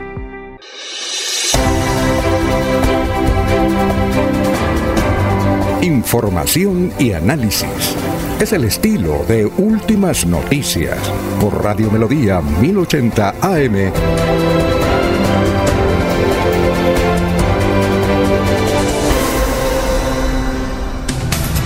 Bueno, vamos con los oyentes. Los oyentes, ¿qué dicen los oyentes? Eh, a ver, son muchos comentarios, son más 26 comentarios. Tenemos acá. Vamos a ver si leemos algunos. Eh, Jacqueline Tolosa, aquí desde la parcela los escuchamos. Un saludo especial para el hijo de Cite y quien también debería aspirar a ser el futuro alcalde de Barbosa. Y Jacqueline, diga dónde queda la parcela. Fundación Renace Mi Edad Dorada. Feliz día para todos. Invitación para mañana Polideportivo de Mutis, 6 y 30 de la mañana, excelentes profesores y monitoreos deportivos. Eh, Adriana Rodríguez nos escucha en el barrio La Libertad de Barranca Bermeja todos los días. Escuchamos a Radio Melodía generalmente por Facebook o si no por melodíaenlínea.com. Gracias, muy amable, Adrianita. Gustavo Pinilla Gómez, ¿cuándo será que el alcalde encargado de Girón empieza a cumplir con sus obligaciones? Numerosos accidentes porque no sirven los semáforos eh, los semáforos, inseguridad por todos los lados,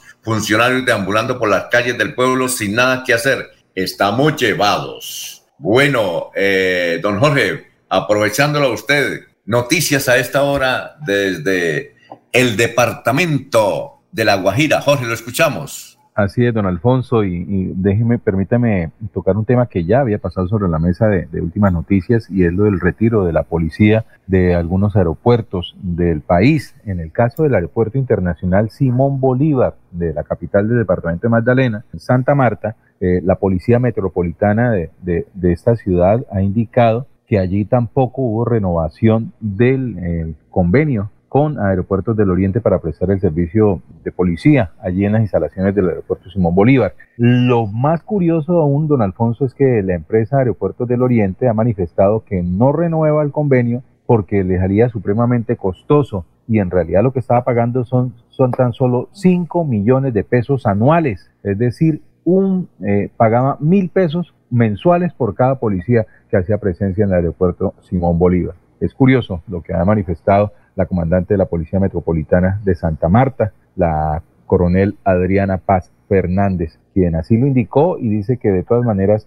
ellos seguirán en los entornos del aeropuerto prestando la seguridad para los usuarios. Sí, oye, a propósito de eso, eh, hubo una rueda de prensa con el nuevo comandante de la policía, que es eh, de por allá de, del Huila, y fueron muchísimos periodistas Ahí estuvo Laurencio Gamba, le hizo una pregunta a Laurencio precisamente sobre la seguridad de los aeropuertos ahora que la policía no firmó el convenio. Entonces el comandante de la policía, el general James Roa, dijo, mire, nosotros no firmamos el convenio que lo firmamos cada cinco años, sencillamente porque un vigilante que ellos quieran contratar para el aeropuerto, un vigilante de una firma privada vale 10 millones de pesos al mes. 10 millones de pesos al mes. Y estos señores concesionarios del aeropuerto de Bucaramanga y de otros, como usted lo dice, de la costa atlántica, nos están pagando mil pesos por cada policía, mil pesos. Dijo, entonces mi, mi director general de la policía dijo, o pagan bien o si no, no hay servicio y obviamente hacen el control antinarcóticos y los otros que por si ya le, le conviene, pero tenerlos ahí vigilados al gratín, no, y además ayer, Jorge, no sé si usted escuchó, presentamos a esa señora eh, la señora de apellido Guillermo, Silvia Guillermo, nos dicen cómo estos señores eh, atropellan laboralmente y es increíble que se pasen por la faja todas las normas de los códigos de comercio civil, eh, todo, hasta el código penal, en una especie de chantaje y de extorsión, donde no solamente esta señora y estos señores pequeños propietarios están pagando arriendo, sino que lo que vendan hay que compartir las ganancias. No, tienen huevo. Oiga, eh, eh, usted sabe, Jorge, quiénes son los concesionarios. Me dice la señora que son mexicanos. Yo pensé que eran los char. Eh, ¿Quiénes son los concesionarios de, estos aeropuertos? ¿Usted los conoce? No, Alfonso, la información que vimos precisamente el día de la entrevista con la señora fue esa, que al aeropuertos, aeropuertos del Oriente, el concesionario, estaría integrado por, por, parte de la firma OPAIN, que opera el Aeropuerto Internacional El Dorado,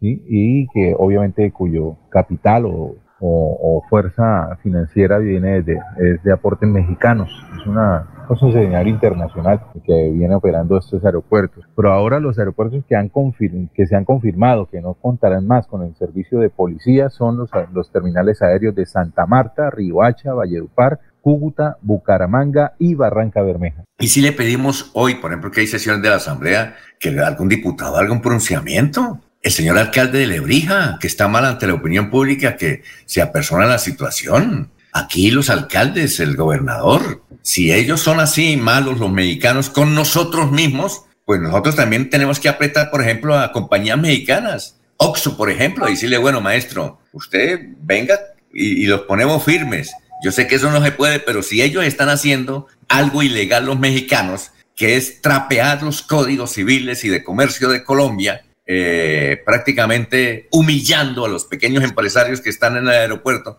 e inclusive humillando a la policía, porque nosotros no podemos, como buenos santanderianos, también exigir nuestros derechos. Bueno, vamos a una pausa que ya está ahí Sabino, son las 6 de la mañana, 34 minutos. En Melodía valoramos su participación.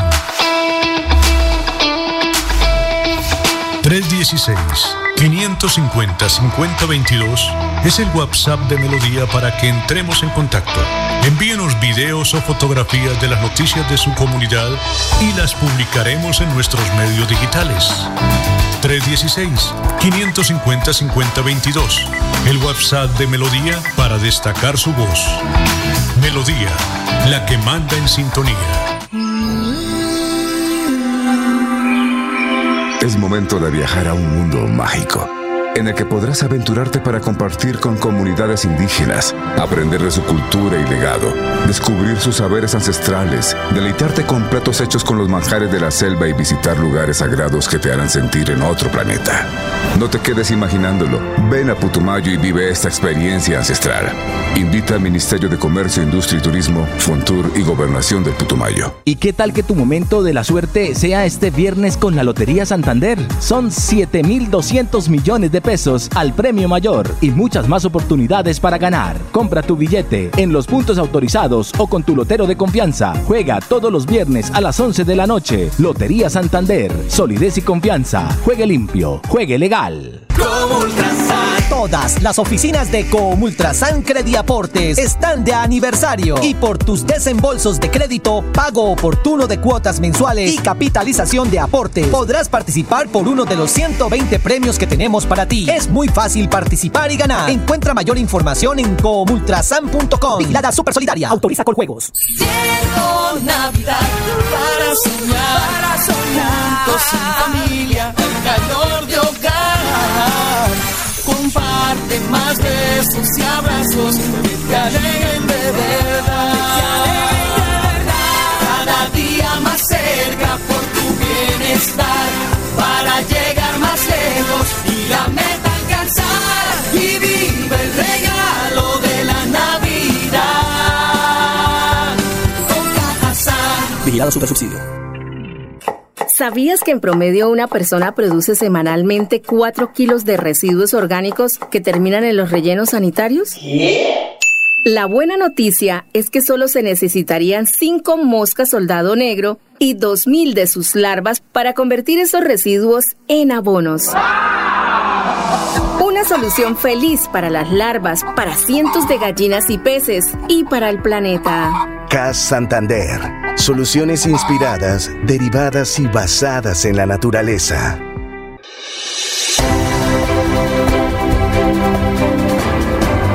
Información y análisis.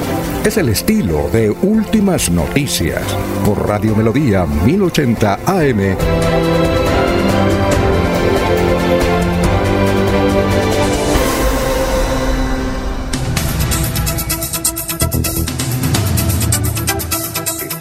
Congestión en la vía Bucaramanga al aeropuerto porque un accidente de tránsito provocado por un borracho que venía bajando estrelló contra otro vehículo y el paso restringido. Una señora nos dice que lleva más de 45 minutos eh, porque el paso es muy lento en, el aeropuerto. Nos, dijeron que nos iban a, a enviar imágenes. Bueno, Pablito Monsalve eh, nos dice que, a ver, Pablito Monsalve dice, oiga, Pablo Monsalve, Shakira y Falcao eh, nacieron en Barranquilla, es decir, Pablo Monsalve, Shakira y Falcao nacieron en Barranquilla. pero tienen padres de Pamplona y las madres de Gonzaga. Hasta ahora sé que don Paulito, que la mamá de Shakira sea de Gonzaga. Hasta ahora, hasta ahora me desayuno.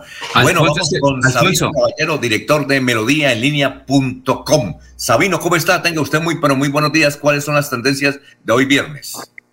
Buenos días, Alfonso. Aquí probando audio. ¿Me escuchan bien? Estoy con nuevos pero extraordinariamente bien. Ah, bueno, que cada día me toca con un sistema distinto. Bueno, vamos con este. Dice, mm, pregunta del día hoy, con el saludo obviamente a todos nuestros oyentes y seguidores a través de nuestras redes sociales. Preguntábamos qué expectativa tiene con el Atlético Bucaramanga tras la contratación de Randarío El Bolillo Gómez como nuevo director técnico. Para mejorar el rendimiento, es una oportunidad, respondió el 52%, la posibilidad de ser campeones, 20%, ninguna expectativa, el 28%. Ahí están las conclusiones, lo que opina la ciudadanía y sobre todo los hinchas del Atlético Bucaramanga. Bueno, la pregunta para hoy es, ante el aumento de los actos de violencia en la llamada Cuadraplay, o conocida también como Cuadrapicha en cabecera, ¿qué debe hacer la alcaldía de Bucaramanga con esos negocios? Cerrarlos, una opción, dos, sancionarlos, tres, controlarlos, pues esto implica pues temas de cultura ciudadana, en fin. ¿Qué opina? Ahí está en Twitter la información para que usted pueda opinar. Y de esta información, pues a raíz de las declaraciones y las determinaciones que han tomado los habitantes del sector de cabecera, allí de la Comuna 12, y está rodando pues un afiche publicitario, dice cabecera, dice no más. Y bajo esa consigna es que los habitantes van a marchar este sábado 19 de noviembre para exigirle a las autoridades acciones puntuales que permitan recuperar la tranquilidad y la seguridad en esa zona residencial, pero que se ha visto afectada por los negocios de rumba, sobre todo discotecas, bares, tabernas por este sector. Y eso es lo que le preocupa a la ciudadanía.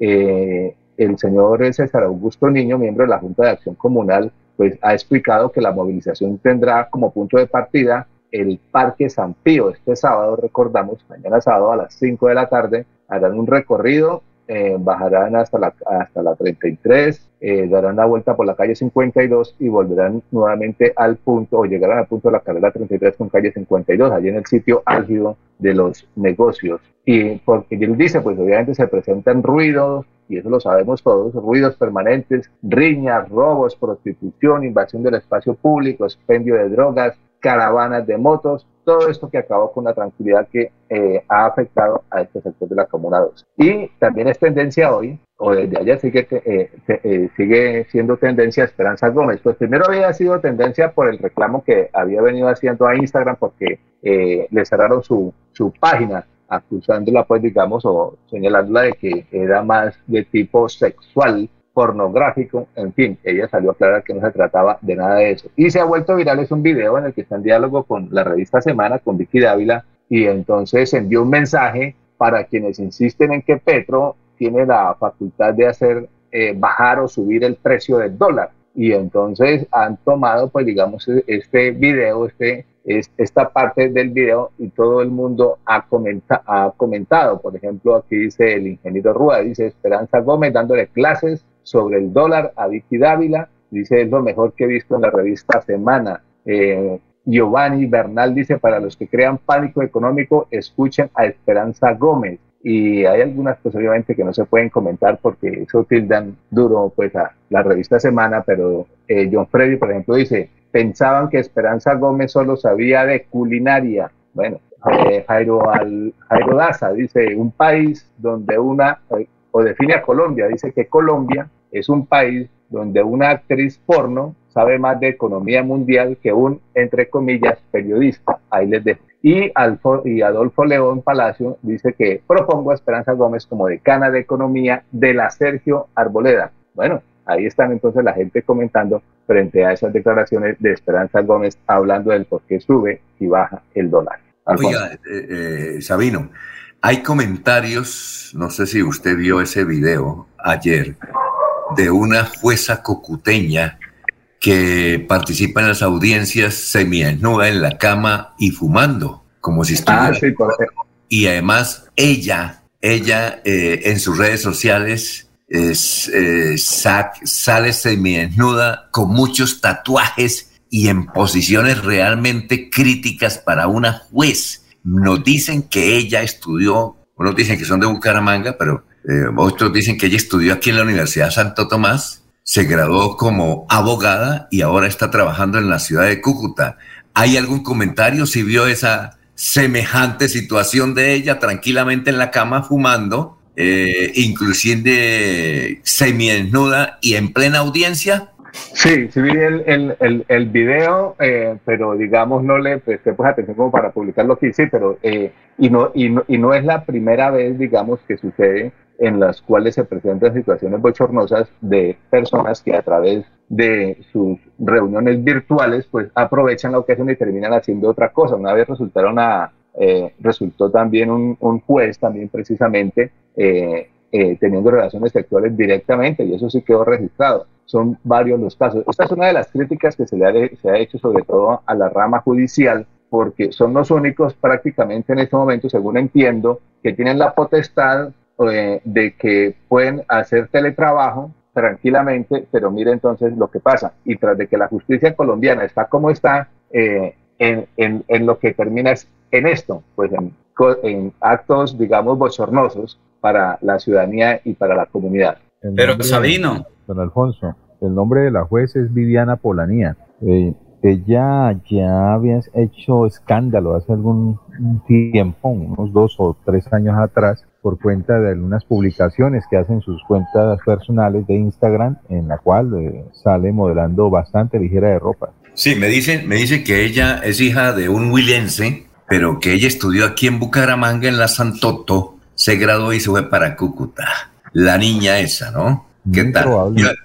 Trabaja fuerte, trabaja duro. Bueno, y así lo, lo reitero, está la rama judicial. Pues los que están en esa rama, pues eh, felicitaciones a ellos, pues tienen ese privilegio, digamos, tener teletrabajo y darse esos gustos, ¿no? Laurencio. Laurencio. Sí, Sabino y oyentes, lo que ocurre es que es una persona irresponsable, sabe que tiene una cámara y no es la situación de una persona que representa o que está impartiendo justicia. Esa no es la forma. ¿Qué, qué tal yo aquí también por ahí eh, en forma ligera y estar al aire? Yo creo que No, es falta y- de y- respeto oiga, Laurencio. Además por el. La- Laurencio, imagínese que usted salga en la pantaloneta, eh, campana que lleva al... ¿Ah? Por, Alfonso, por eso, es una irresponsable. Además, él- ella está representando la justicia en Colombia bajo el cargo que tiene. De pronto puede tener las dos funciones, pero un momento es que eh, imparte justicia a nombre del Estado colombiano, que eso es una dignidad. Y otra cosa es que ella en su parte privada le guste modelar. Eso sí ya es otra cosa muy diferente, pero creo que no debe mezclar las dos cosas. Y estar, digamos, en la cama, y como se ve en el video, pues eso sí es falta de ética. Yo creo que ahí la tienen que investigar eh, por su forma, no por eh, que si sale o no sale, sino por la forma como ejerce el derecho, Alfonso. Es que eso no es ahí torcidamente en la cama que esté ejerciendo derecho, Alfonso. Debe ser una persona íntegra porque está departiendo, otorgando o impartiendo justicia a nombre del Estado colombiano y tiene una gran responsabilidad, Alfonso. Seguramente el Consejo Nacional de la Judicatura se va a pronunciar al respecto. Bueno, Si Sabino, ¿cómo si que se decía Jorge? entretener- Si se quieren entretener, eh, eh, entren a Google, coloquen sencillamente el nombre de Viviana Polanía y allí hay, el resultado es todo un compendio de videos y de informes con respecto al comportamiento de esta juez. Bueno, oye, Sabino. Pues, ta- tal vez se está confundiendo alguna gente de profesión. Una cosa son las, las chicas que salen por las web y otra cosa es impartir justicia vía virtual. Muy bien. Eh, Sabino, muchas gracias. Muy amable, muy gentil. A ustedes muy amable, feliz viernes. Muy bien, feliz viernes. Viernes del amor son las 6 de la mañana, 48 minutos, y nos envían ya fotos de la tremenda congestión que hay entre Bucaramanga y el aeropuerto Palo Negro, porque un borracho bajando, borracho bajando, conduciendo, se estrelló con otro vehículo y el paso está restringido. Son las 6 y 48.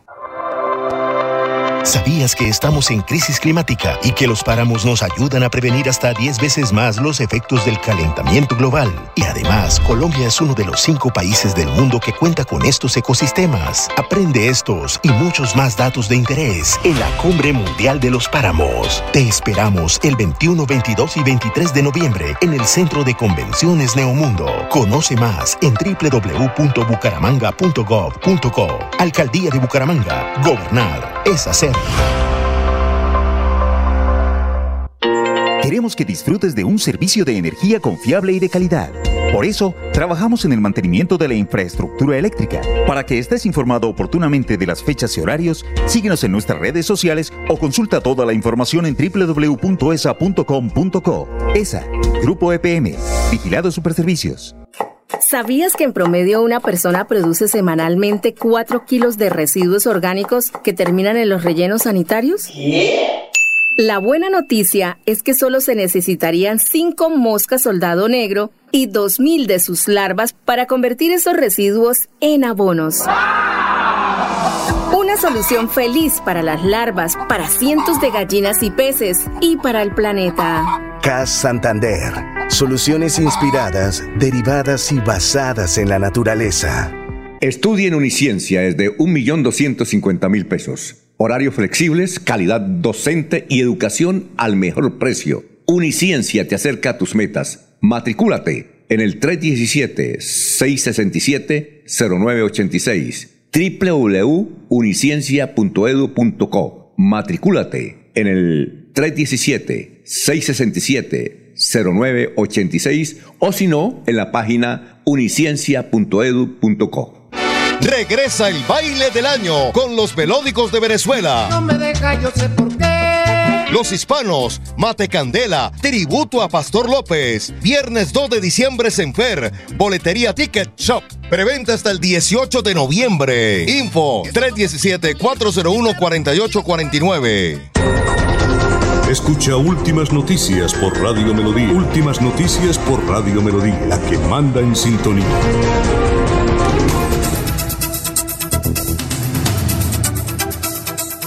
Bueno, son las 6 de la mañana, 50 minutos. Bueno, Laurencio, ahora sí. Eh, usted le hizo una entrevista exclusiva al señor alcalde de Bucaramanga, Juan Carlos Cárdenas, y si mal no estamos, él le indicó que es posible que las empresas públicas de Medellín, a través de energías alternas, puedan mover eh, Metrolínea. Es más o menos lo que alcancé a contar. ¿Es así o no? Sí, señor. El señor alcalde Juan Carlos Cárdenas dijo que se reunió en Medellín con el alcalde de la capital de Antioquia, le presentó varios proyectos, entre esos uno que tiene que ver con la, eh, pues como todos recordamos, Empresas Públicas de Medellín es uno de los productores de energía limpia y tiene unos estudios muy avanzados en la transición a esas energías limpias. Entonces, eso es lo que el ingeniero Juan Carlos Cárdenas, como presidente de alguna manera de Metrolínea o de la junta directiva de esta empresa de transporte masivo, pues quiere establecer en Bucaramanga para su recuperación, porque de todas maneras requieren nuevos buses. Y ahorita está, por ejemplo, el P Antiguo 10 a través de una empresa antigua de servicio urbano de transporte o concretamente Cotander, que ahora es la que presta con bucecitos viejos. Bueno, eh, al fin y al cabo prestan el servicio, pero se requiere esos buses modernos como los que se utilizan en las grandes ciudades. Uno de esos es Panamá, donde unos buses muy modernos que no contaminan. Creo que más o menos eso es lo que están buscando, que unos buses modernos de energías eh, alternativas funcionen en Bucaramanga para recuperar a Metrolínea porque es transporte masivo. Y ese fue el acuerdo o lo que le presentó. Lo que ocurre es que no, la no conocemos todavía cuál fue el proyecto en concreto que le presentó al alcalde de Medellín. Entonces, eh, la noticia es que las empresas públicas de Medellín eh, que quieren aportarle a Metrolínea será muy interesante. Sí, porque únicamente las empresas públicas, mira, es lo que da plática y lo que da plática es el acueducto. Si ve ahí, don Oscar nos dijo, no solamente las empresas públicas de Medellín están que giran el cheque adelantado para quedarse con, con el acueducto de Bucaramanga, sino otras multinacionales. Pero es hora entonces que las empresas públicas que tienen plática, después de Ecopetrol, eh, las empresas públicas de Medellín es la que producen más dinero, más riqueza en Colombia. Alfonso, pero es que está el mercado. ¿Cuántos usuarios del transporte masivo estamos en Bucaramanga, Florida Blanca, Piedecuesta y Girón que no ha ingresado? Ahí está la estación Metrolínea pero No, no sirve nada. es decir, Metrolínea es muy mala, no transporta pasajeros. Yo hablaba con Ramiro Meléndez que día ahí sobre la carrera 15 y entonces Ramiro me decía algo y, algo importante. Decía, mire, nosotros estamos cuidando aquí, mire, ahí tenemos como 20 agentes del tránsito. El 50% de, de, una operativa. Sí, eh, eh, son 20 agentes de, de, entre tránsito y policía cuidando aquí durante el día la carrera 15 eh, para cuidar a Metrolínea y, y, por Metrolínea pasa uno o dos pasajeros nomás, no la utilizan. Entonces, si eso es así, Metrolínea está quebrada, está en la olla, eso no, no, tiene razón de ser, es un pedacito de empresa. Imagínense que solamente está actuando con un, parcialmente con un operador, eran dos y está con un operador, es una empresa que debe desaparecer o reestructurarla o no. Por eso es que esta entrevista que usted le hizo al doctor Juan Carlos Cárdenas, eso tiene mucho significado de que él en las empresas públicas ya haya presentado proyectos para que ayuden a mejorar esta empresa que está literalmente quebrada. Y como está quebrada, por eso es que hay mucho mototaxismo. Eh, un señor, nos contaba un taxista, un señor que vive en el barrio La Concordia, tiene 1.500 motos, 1.500 motos. Imagínese usted, nomás ese muchacho tiene 1500 motos y aquí todo se transporta en motos. A 30 mil, a 30 mil la cuota. Bueno, por eso, en, motos, ¿por qué? Porque mire, eh, a mí me ha pasado, yo a veces estoy en algún lugar y ni taxi, ni carro, ni nada, y el man del moto moto, pues uno le toca, hermano, para llegar, aventurarse con todos los peligros que eso conlleva, ir en, un, mototaxista. Entonces yo le preguntaba al, al señor de mototaxi, eh, a uno, le preguntaba a uno de ellos qué día, le dije, bueno, muchacho, ¿usted qué hacía? Dijo, no, yo era en, en Huaca, era un campesino, pero no, allá ganaba poquito y me vine aquí, estoy ganando muy bien, pero muy bien, tanto así que ya me traje a la mujer y al hijo y estamos aquí trabajando. Yo empiezo a las 6 de la mañana y termino a las 7 de la noche y muy bien.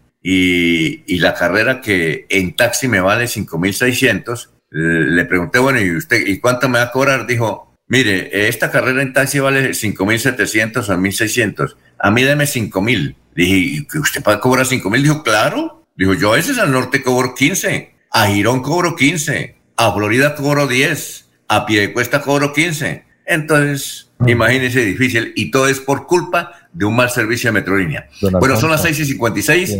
Estamos, ¿sí me decir, José? Sí, nada, solo apunte nada más. Si Metrolínea está quebrado, no está prestando un servicio completo y sin embargo llama la atención de aquellos que se interesan en invertir donde sí se produce dinero. ¿No será que están haciendo que Metrolina sea atractiva para ellos? Eh, ¿Hay una intencionalidad en que la empresa se vea quebrada para llamar la atención de aquellos que sí gustan invertir? Puede ser, puede ser una inquietud.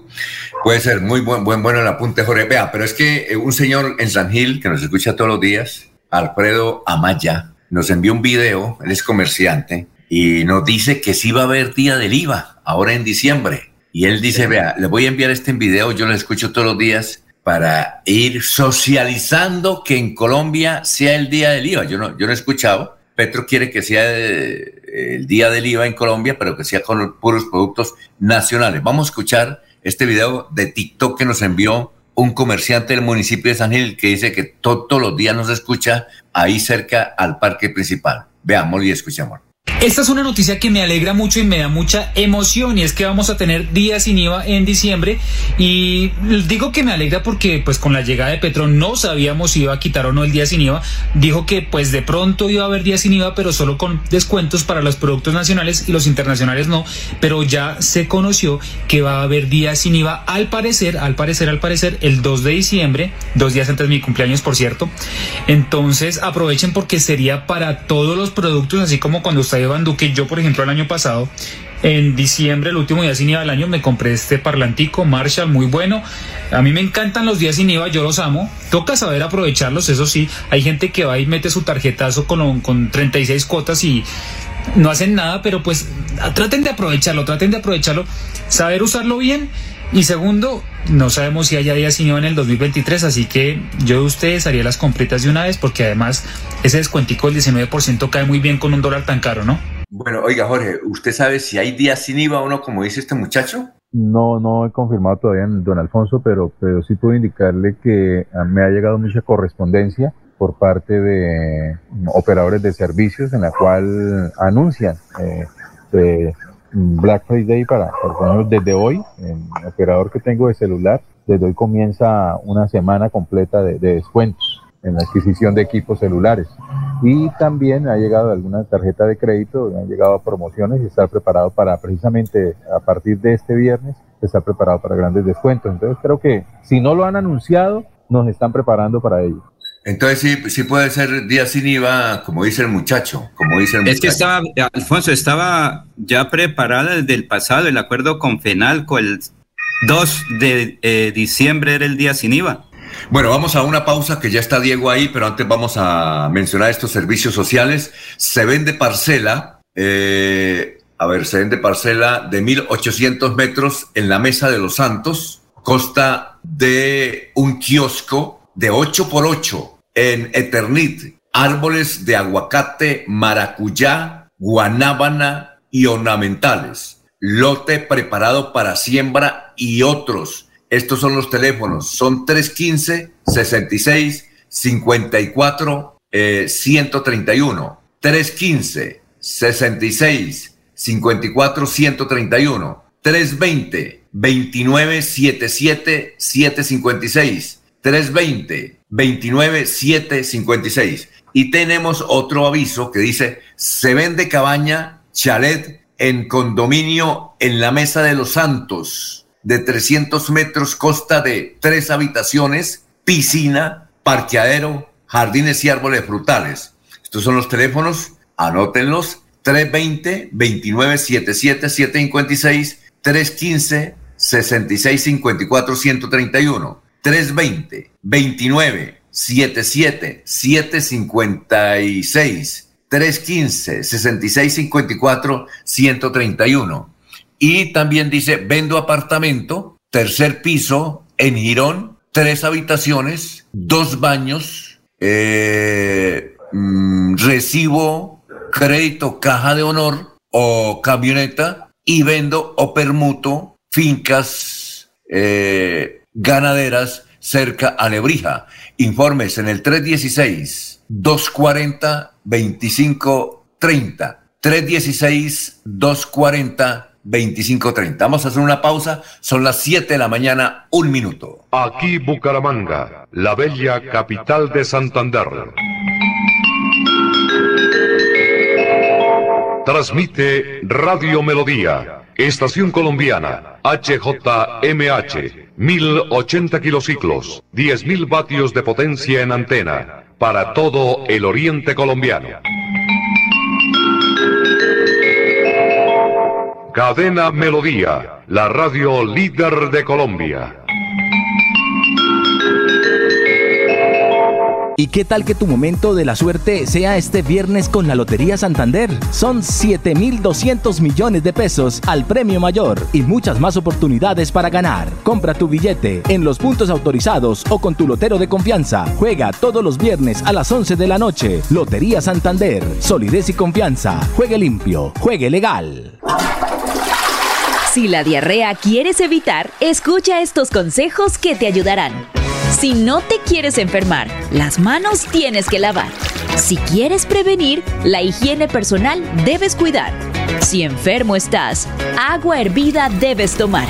Si con la diarrea quieres acabar, los alimentos debes lavar. Somos Cruz Roja. El sábado 3 y domingo 4 de diciembre estará en Bucaramanga el médico especializado en medicina alternativa y complementaria, doctor Ricardo González Parra, atendiendo en el Hotel Cabecera Country, calle 48, número 3429. Separe ya su cita de control o por primera vez llamando a la línea celular 313-392-2623. Tratamientos con medicamentos biológicos. Recuerde, el sábado 3 y domingo 4 de diciembre estará en Bucaramanga el doctor Ricardo González Parra. Agende su cita médica llamando a la línea celular 313-392-2623. 313-392-2623. Estas son las últimas noticias de Colombia y el mundo en Radio Melodía, la que manda en sintonía. Bienvenidos, esta es la vuelta al mundo en 120 segundos. Soy Florentino Mesa. Corea del Norte disparó hoy un misil balístico intercontinental, el segundo lanzamiento en dos días, que habría caído en aguas de la zona económica exclusiva japonesa. El Ministerio de Defensa japonés aseguró que el misil podía tener el alcance de impactar el territorio continental de Estados Unidos. Los ejércitos surcoreano y estadounidense respondieron al misil balístico intercontinental lanzado por Corea del Norte disparando bombas guiadas a modo de prueba desde casas F-35, además de realizar otras maniobras aéreas combinadas sobre el Mar del Este. Un acuerdo que desbloqueó los cargamentos de cereales de Ucrania y ayudó a controlar el aumento en los precios de los alimentos en todo el mundo se extenderá por cuatro meses, evitando una perturbación en los precios para algunas de las naciones más vulnerables del planeta. La creación de un fondo de pérdidas y daños causados por el cambio climático dividía este viernes a los casi 200 países presentes en la conferencia del clima de la ONU COP27 en Egipto, que podría prolongar sus negociaciones este fin de semana. La cumbre de líderes del Foro de Cooperación Económica Asia-Pacífico APEC se reúnen hoy en Bangkok, en una cita en la que debatirán temas como la economía sostenible, facilitar el comercio y la inversión y la recuperación de la región tras la pandemia de COVID-19. Las autoridades de México descartaron que un atentado haya sido la causa del desplome de un helicóptero en el estado de Aguascalientes, en el que fallecieron cinco personas, entre ellas el secretario de Seguridad del Estado, Porfirio Javier Sánchez.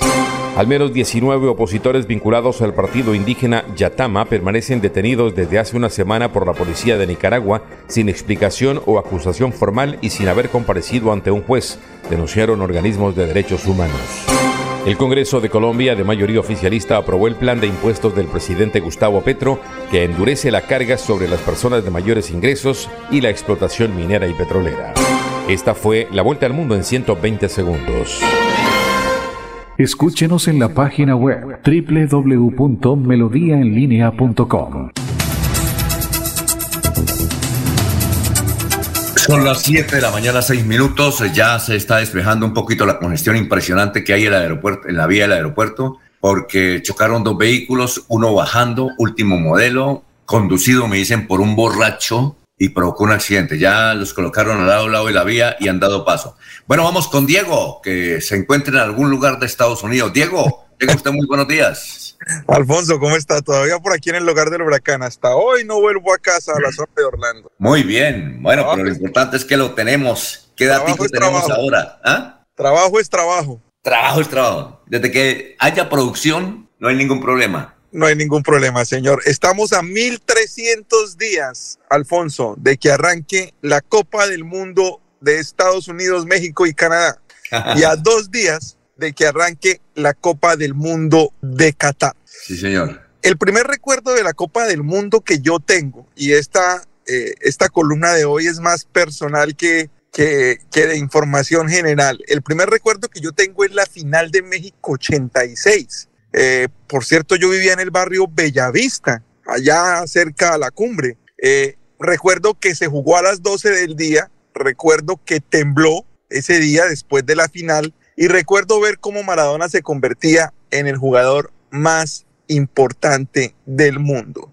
Luego llegó la primera experiencia colombiana después de muchos años en Italia 90, con la que se considera la mejor canción de la historia de los mundiales, la, que, la canción oficial del Mundial de Italia, y ver esa final eh, un poquito amañada, en la cual Argentina perdió con un penalti muy inventado por el árbitro central, pero le dio el triunfo a un equipo eh, total, a un equipo realmente impresionante que era el equipo alemán con Lothar Matthäus, con Klinsmann, con Müller, con, con una tremenda, con una tremenda nómina y, y un justo campeón en el Mundial de Italia 90. Luego llegó Estados Unidos 94 con esa decepción que tuvimos porque pensábamos que podíamos ser campeones del mundo y nos encontramos con eh, el viaje de vuelta en la primera ronda, pero principalmente la desilusión de ver cómo se nos iba uno de los jugadores más importantes del fútbol colombiano hasta ese momento, que era Andrés Escobar, el central que tenía toda la vida por delante y que por un autogol y por, dicen, problemas de apuestas y dicen que por problemas de dinero, eh, terminó siendo asesinado en la ciudad de Medellín. Luego, Francia, recuerda usted la pelea del Tino Asprilla, que lo sacaron de la concentración con el bolillo. Eh, Francia, que, fue un mundial muy, muy bonito de ver, muchos partidos interesantes, eh, un mundial bien jugado. Eh, Colombia tuvo la presentación, un poquito pálida en, el primera, en la primera ronda y salió eliminado al perder contra Inglaterra con un golazo de David Beckham y con las lágrimas de Farid Mondragón. Luego entramos en un limbo, Alfonso, porque no fuimos a Japón y Corea, no fuimos a Alemania y volvimos a Brasil. Y en Brasil tuvimos la oportunidad de ver el brillante eh, paso del que se convirtió en el goleador del mundial y el que hizo el mejor gol del mundial, eh, Rodríguez. Otro bello recuerdo que hay de los mundiales, Alfonso, el momento en el que la afición colombiana cantó el himno a capela en el primer partido del mundial cuando la organización cortó el himno a la mitad y la tribuna continuó cantándolo de una forma impresionante. Para la gente que pudo estar en el estadio, no conozco una sola persona que haya estado en el estadio y no haya sentido escalofríos o no haya llorado en ese, con ese momento del canto del himno. Y por supuesto, el gol de James Rodríguez a Uruguay, que fue un monumento de gol. Yo creo que es el de los mejores goles eh, que se han visto en los mundiales eh, el gol de James Rodrigo, no estoy diciendo que, es el mejor para que luego no me regañen los oyentes, uno de los mejores goles por el gesto técnico y por la forma como lo consiguió James Rodríguez. Y ahora, Alfonso, el Mundial de Rusia fue un poquito pálido para Colombia y ahora ver otra vez el Mundial por televisión. En Qatar ya empezaron los problemas, definitivamente no se va a poder vender cerveza en los estadios, únicamente en los fans son. Recuerde que Budweiser es uno de los patrocinadores más importantes del Mundial. Sabio Mané, que usted me estaba preguntando que por qué la gente lo buscaba. Eh, la gente lo busca porque es uno de los jugadores más importantes del mundo. Definitivamente quedó por fuera del Mundial por una lesión en el último partido con el Bayern Múnich. Eh, los problemas que tuvo ya la prensa danesa haciendo un informe cuando ver cómo llega un catarí y los acusa y los amenaza de que no pueden filmar y que les va a romper la cámara un mundial jugado en una sola ciudad como el de Uruguay en 1930, que se jugó todo en Montevideo, aquí se va a jugar todo en Doha. Los ocho estadios están en un radio de 10 kilómetros, entonces todos los estadios están cerca, la gente va a poder ir a ver dos, tres juegos en un mismo día, la gente que tiene la capacidad, con aficionados contratados por la organización y con toda una serie de interrogantes de qué va a pasar. Los favoritos, Argentina, Brasil, los de siempre, Alemania, la gente, mucha gente tiene el corazón con el equipo español, que yo creo que está un poquito flojo. Me parece que Uruguay puede hacer un muy buen mundial. Eh, tiene un equipo bien armado, bien estructurado y tiene el que en este momento, en mi opinión, es el mejor mediocampista del mundo, que es Valverde, el que juega con el Real Madrid eh, y tiene una gran posibilidad el equipo uruguayo.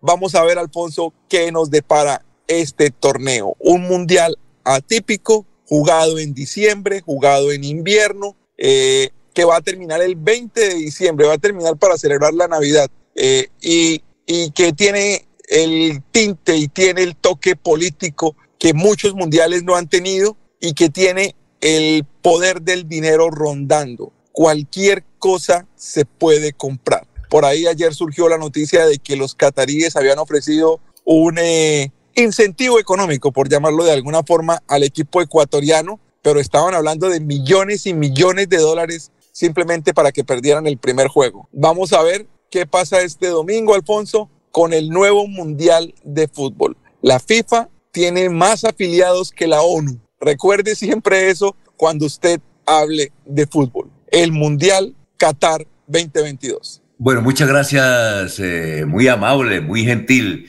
Y eh, esperamos que mm, Diego, el, lunes vamos a hablar, porque tengo otros datos del Mundial, lo que pasa es que tenemos ahí en la línea Oscar Fonseca que nos va a hablar de, de, un baile para los para la gente joven y para la gente viejita, porque es con artistas de renombre internacional ah, allá en Cesbero, ¿yo? Eh, es como para su padre también. Ojalá esté por aquí ese día, ¿yo? No creo, no creo. Él se demora un poquito en bajar, yo creo. Ah, bueno, listo. Diego, muchas gracias. Bueno, Alfonso, que esté muy bien. Buen fin de semana y buen mundial. Bueno, perfecto. Eh, recibimos a Oscar Fonseca, él es un ejecutivo de prensa libre y que trae un espectáculo que ah, hemos venido anunciando aquí a través de Radio Melodía en Sefer. Nos tiene una buena noticia. Oscarito, lo escuchamos. Muy buenos días. Muy buenos días, Alfonso, a usted y a toda la mesa de trabajo. Excelente, sí señor, vienen los melódicos de Venezuela, los hispanos de Medellín y el tributo a Pastor López. Después de tanto tiempo de pandemia, pues vamos a podernos nuevamente reunirnos en Senfer este próximo 2 de diciembre a reencontrarnos con los amigos, a bailar y a disfrutar. Bueno, dice usted que hasta hoy eh, hay precio muy cómodo para la gente que quiera ir a bailar el 2 de diciembre. Sí, señor. Hoy, hasta hoy tenemos en preventa la boletería con el 30% de descuento en los puntos de Deportivo Carvajal de Cacique, de Cañaveral y de Cabecera o en la página www.ticketshop.com.co o llamando al teléfono 317-401-4849, 317-401-4849, también WhatsApp. Y bueno, ir a disfrutar, a reencontrarnos y a bailar con esta música que es para los jóvenes de todas las edades. No, sí, y eso hay que, eso va, el abuelo va, el hijo y va el nieto porque esos bailecitos así sabrositos, chapa con chapa, y recordar viejos tiempos, ¿no, Oscarito? Exacto, son los, días, los ah, bailes de todas las épocas, de todas las épocas que siempre hemos estado, pero que bueno, por esta pandemia llevamos tres años sin realizar este baile, por eso regresan los melódicos de Venezuela, los hispanos y el tributo a Pastor López para disfrutar hasta el amanecer. Bueno, Oscar, muchas gracias, muy amable. Nos, nos bueno. Sí, dígame, Jorge. Eh, con los buenos días para Oscar Fonseca. Esto es una muy buena manera de cerrar el día sin IVA, porque precisamente hemos confirmado que el 2 de diciembre es el día sin IVA acordado dentro del proceso de reforma tributaria que presentó el gobierno recientemente. Así que el día pasarlo de compras y en la noche directo para Senfer. Muy bien. Ir a disfrutar, ir a bailar, exactamente, Jorge. Eh, vamos a hacer este 2 de diciembre. Hasta hoy 30% de descuento y bueno, los esperamos para que disfrutemos con nuestros papás y con nuestros abuelos y los hijos. Bueno, allá estaremos. Oiga, Oscar, muchas gracias, muy gentil. Bueno, muchísimas gracias. Ok. Y empezamos diciembre porque es el evento para empezar el mes de diciembre. Muchas gracias. Pero por supuesto. Pero por supuesto, son las 7:16. Ya está ahí Barranca Bermeja y el profesor Enrique Ordóñez. ¿Sabías que estamos en crisis climática y que los páramos nos ayudan a prevenir hasta 10 veces más los efectos del calentamiento global? Y además, Colombia es uno de los cinco países del mundo que cuenta con estos ecosistemas. Aprende estos y muchos más datos de interés en la Cumbre Mundial de los Páramos. Te esperamos el 21, 22 y 23 de noviembre en el Centro de Convenciones Neomundo. Conoce más en www.bucaramanga.gov.co. Alcaldía de Bucaramanga. Gobernar es hacer. ¿Sabías que en promedio una persona produce semanalmente 4 kilos de residuos orgánicos que terminan en los rellenos sanitarios? La buena noticia es que solo se necesitarían 5 moscas soldado negro y 2.000 de sus larvas para convertir esos residuos en abonos. Una solución feliz para las larvas, para cientos de gallinas y peces y para el planeta. CAS Santander. Soluciones inspiradas, derivadas y basadas en la naturaleza. Regresa el baile del año con los melódicos de Venezuela. No me deja, yo sé por qué. Los hispanos, Mate Candela, tributo a Pastor López. Viernes 2 de diciembre en Fer, boletería Ticket Shop. Preventa hasta el 18 de noviembre. Info 317-401-4849. Hay más noticias. Muchas noticias, muchas noticias en Melodía 1080 AM. Soel Caballero está en Últimas Noticias de Radio Melodía 1080 AM. Buenos días, Alfonso, para usted, para los compañeros, seguramente para todos los oyentes. La Secretaría Distrital de Educación adelantó el conversatorio Trayectorias Educativas Completas que viene adelantando el Ministerio de Educación Nacional junto con la Universidad de los Andes en el marco del programa Evaluar para Avanzar con el objetivo de fortalecer la calidad educativa, cerrar brechas en los aprendizajes y generar estrategias de apropiación del conocimiento en la niñez. Por otra parte, el Ministerio de Salud y la Protección Social dio a conocer que Barranca Bermeja entre el 11 y el 17 de noviembre no reportó personas personas fallecidas a causa del COVID-19, ni tampoco personas recuperadas. Finalmente, el Ministerio de Salud y la Protección Social dio a conocer que en Barranca Bermeja se presentaron ocho nuevos casos positivos para COVID-19, cuatro mujeres, cuatro hombres. Las estadísticas actualizadas del COVID en Barranca Bermeja están de la siguiente manera. Casos confirmados, 35.446 personas totalmente recuperadas, 34.382. Un total de 28 ciudadanos recuperándose en casa bajo vigilancia médica, tres personas hospitalizadas, cero pacientes en unidad de cuidados intensivos UCI, 1.030 33 personas fallecidas en lo que va corrido la pandemia, casos activos en Barranca Bermeja 31. Noticias con las que amanece el distrito continúan compañeros en estudios en últimas noticias de Melodía 1080 AM. Enrique Ordóñez Montañés está en Últimas Noticias de Radio Melodía 1080 AM. Bueno, María Luisa Cortés, son las 7 de la mañana, 20 minutos. María Luisa Cortés eh, pregunta lo siguiente. Dice ella, escuché un informe por televisión desde un pueblo de la costa y el periodista dijo así, a las personas afectadas por el invierno hay que cobijarlas para brindarles apoyo me parece que no solo hay que cobijarlas, sino alimentarlas y hacer las donaciones. ¿O estoy equivocada? Pregunta profesor María Luisa Cortés y muy buenos días. Muy buenos días, Alfonso y oyentes de Últimas Noticias. María Luisa, es que pues nosotros cuando nos hablan de cobijar pensamos que cobijar es cubrirnos con una vija, con una cobija para calmar el frío o la que utilizamos por la noche para protegernos. Eh, no, cobijar tiene varias acepciones en el español. Cobijar, pues significa desde cubrir, tapar, hasta guarecer, guarecer a alguien de la intemperie, o puede ser también amparar, puede ser darle afecto, darle protección a una persona, puede ser también incluir a alguien dentro de una medida, fue cobijado con tantas, cuando se habla en términos judiciales. Entonces, cobijar no es solamente cubrir con la cobija, cobijar tiene todas esas acepciones. Abrigar, cubrir, eh, dar refugio, guarecer a alguien, eh, todas esas, todas esas que ya le he dicho y brindar también afecto, amor y protección a una persona. Entonces el, la, la, información estaba correcta. El periodista estaba hablando de cobijar, pero la idea de cobijar que nosotros tenemos, que es cubrir con una cobija, pues entonces ahí está la equivocación, doña doña María Fernanda. Luis Fernando Castro leyó, profesor, un anuncio en un periódico capitanino solicitando vendedores agresivos. Dice Luis Fernando, profesor, ¿será que peleen con los clientes? Profesor, vendedores que peleen con los clientes, vendedores agresivos, ¿usted qué entiende, profesor? Eh, Luis Fernando, es que lo que sucede es que eh, nosotros, eh, pues, miremos el qué significa para nosotros agresivo. Nosotros empleamos el término agresivo para llamar a un animal que ataca o a una persona. Entonces las personas, la fiera, los perros, el boxeador, el boxeador que ataca a su contrincante con el fin de,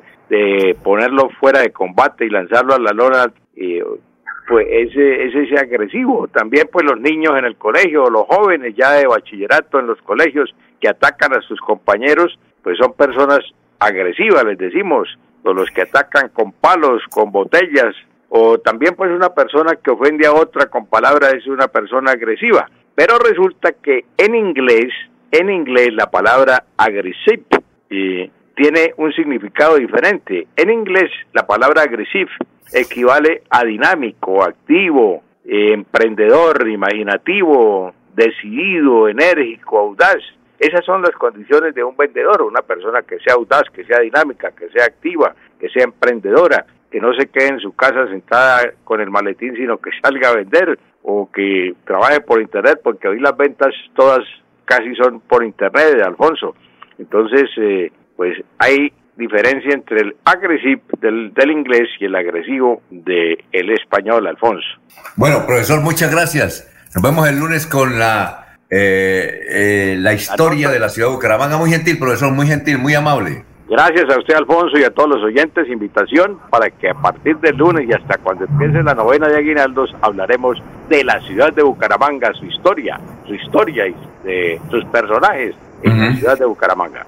7.24 minutos, muchas gracias, que pasen un feliz fin de semana. Vamos a saludar también antes de la última con don Jorge y con don Laurencio, Alberto Granados, Luisa Fernanda Cáceres, que nos escuchan, Octavio Guarín, presidente de la Junta de Acción Comunal del Barrio La Ceiba, Edgar Millares, Jorge Ramírez desde Madrid, España. Gracias, Jorge. Juan Cortés Pamplona, Berta Galeano, José Rodríguez, Armando Paredes en Puente Sogamoso, Acción Comunal de Landazuri, Claudia Artebel de Vélez, Ligia Ortiz de Vélez, Bocadillería Vargas en Vélez, Enrique Gómez, Gerardo Martínez en Charalá. La de irnos, eh, Jorge, en La Guajira. Don Alfonso, la sesión de la Asamblea Departamental de Santander en este viernes a partir de las 9 de la mañana, en la cual se discutirá el proyecto de ordenanza número 082 que está relacionado con el, compromiso de vigencias futuras para la construcción del anillo vial externo metropolitano. Bueno, y lo, eh, lo, invito a escuchar el próximo domingo a la una de la tarde en Corrillos TV la entrevista con uno fuerte candidato a la gobernación de Santander. Él da pocas entrevistas, usted sabe.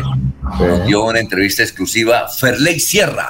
Interesantes datos, don Jorge.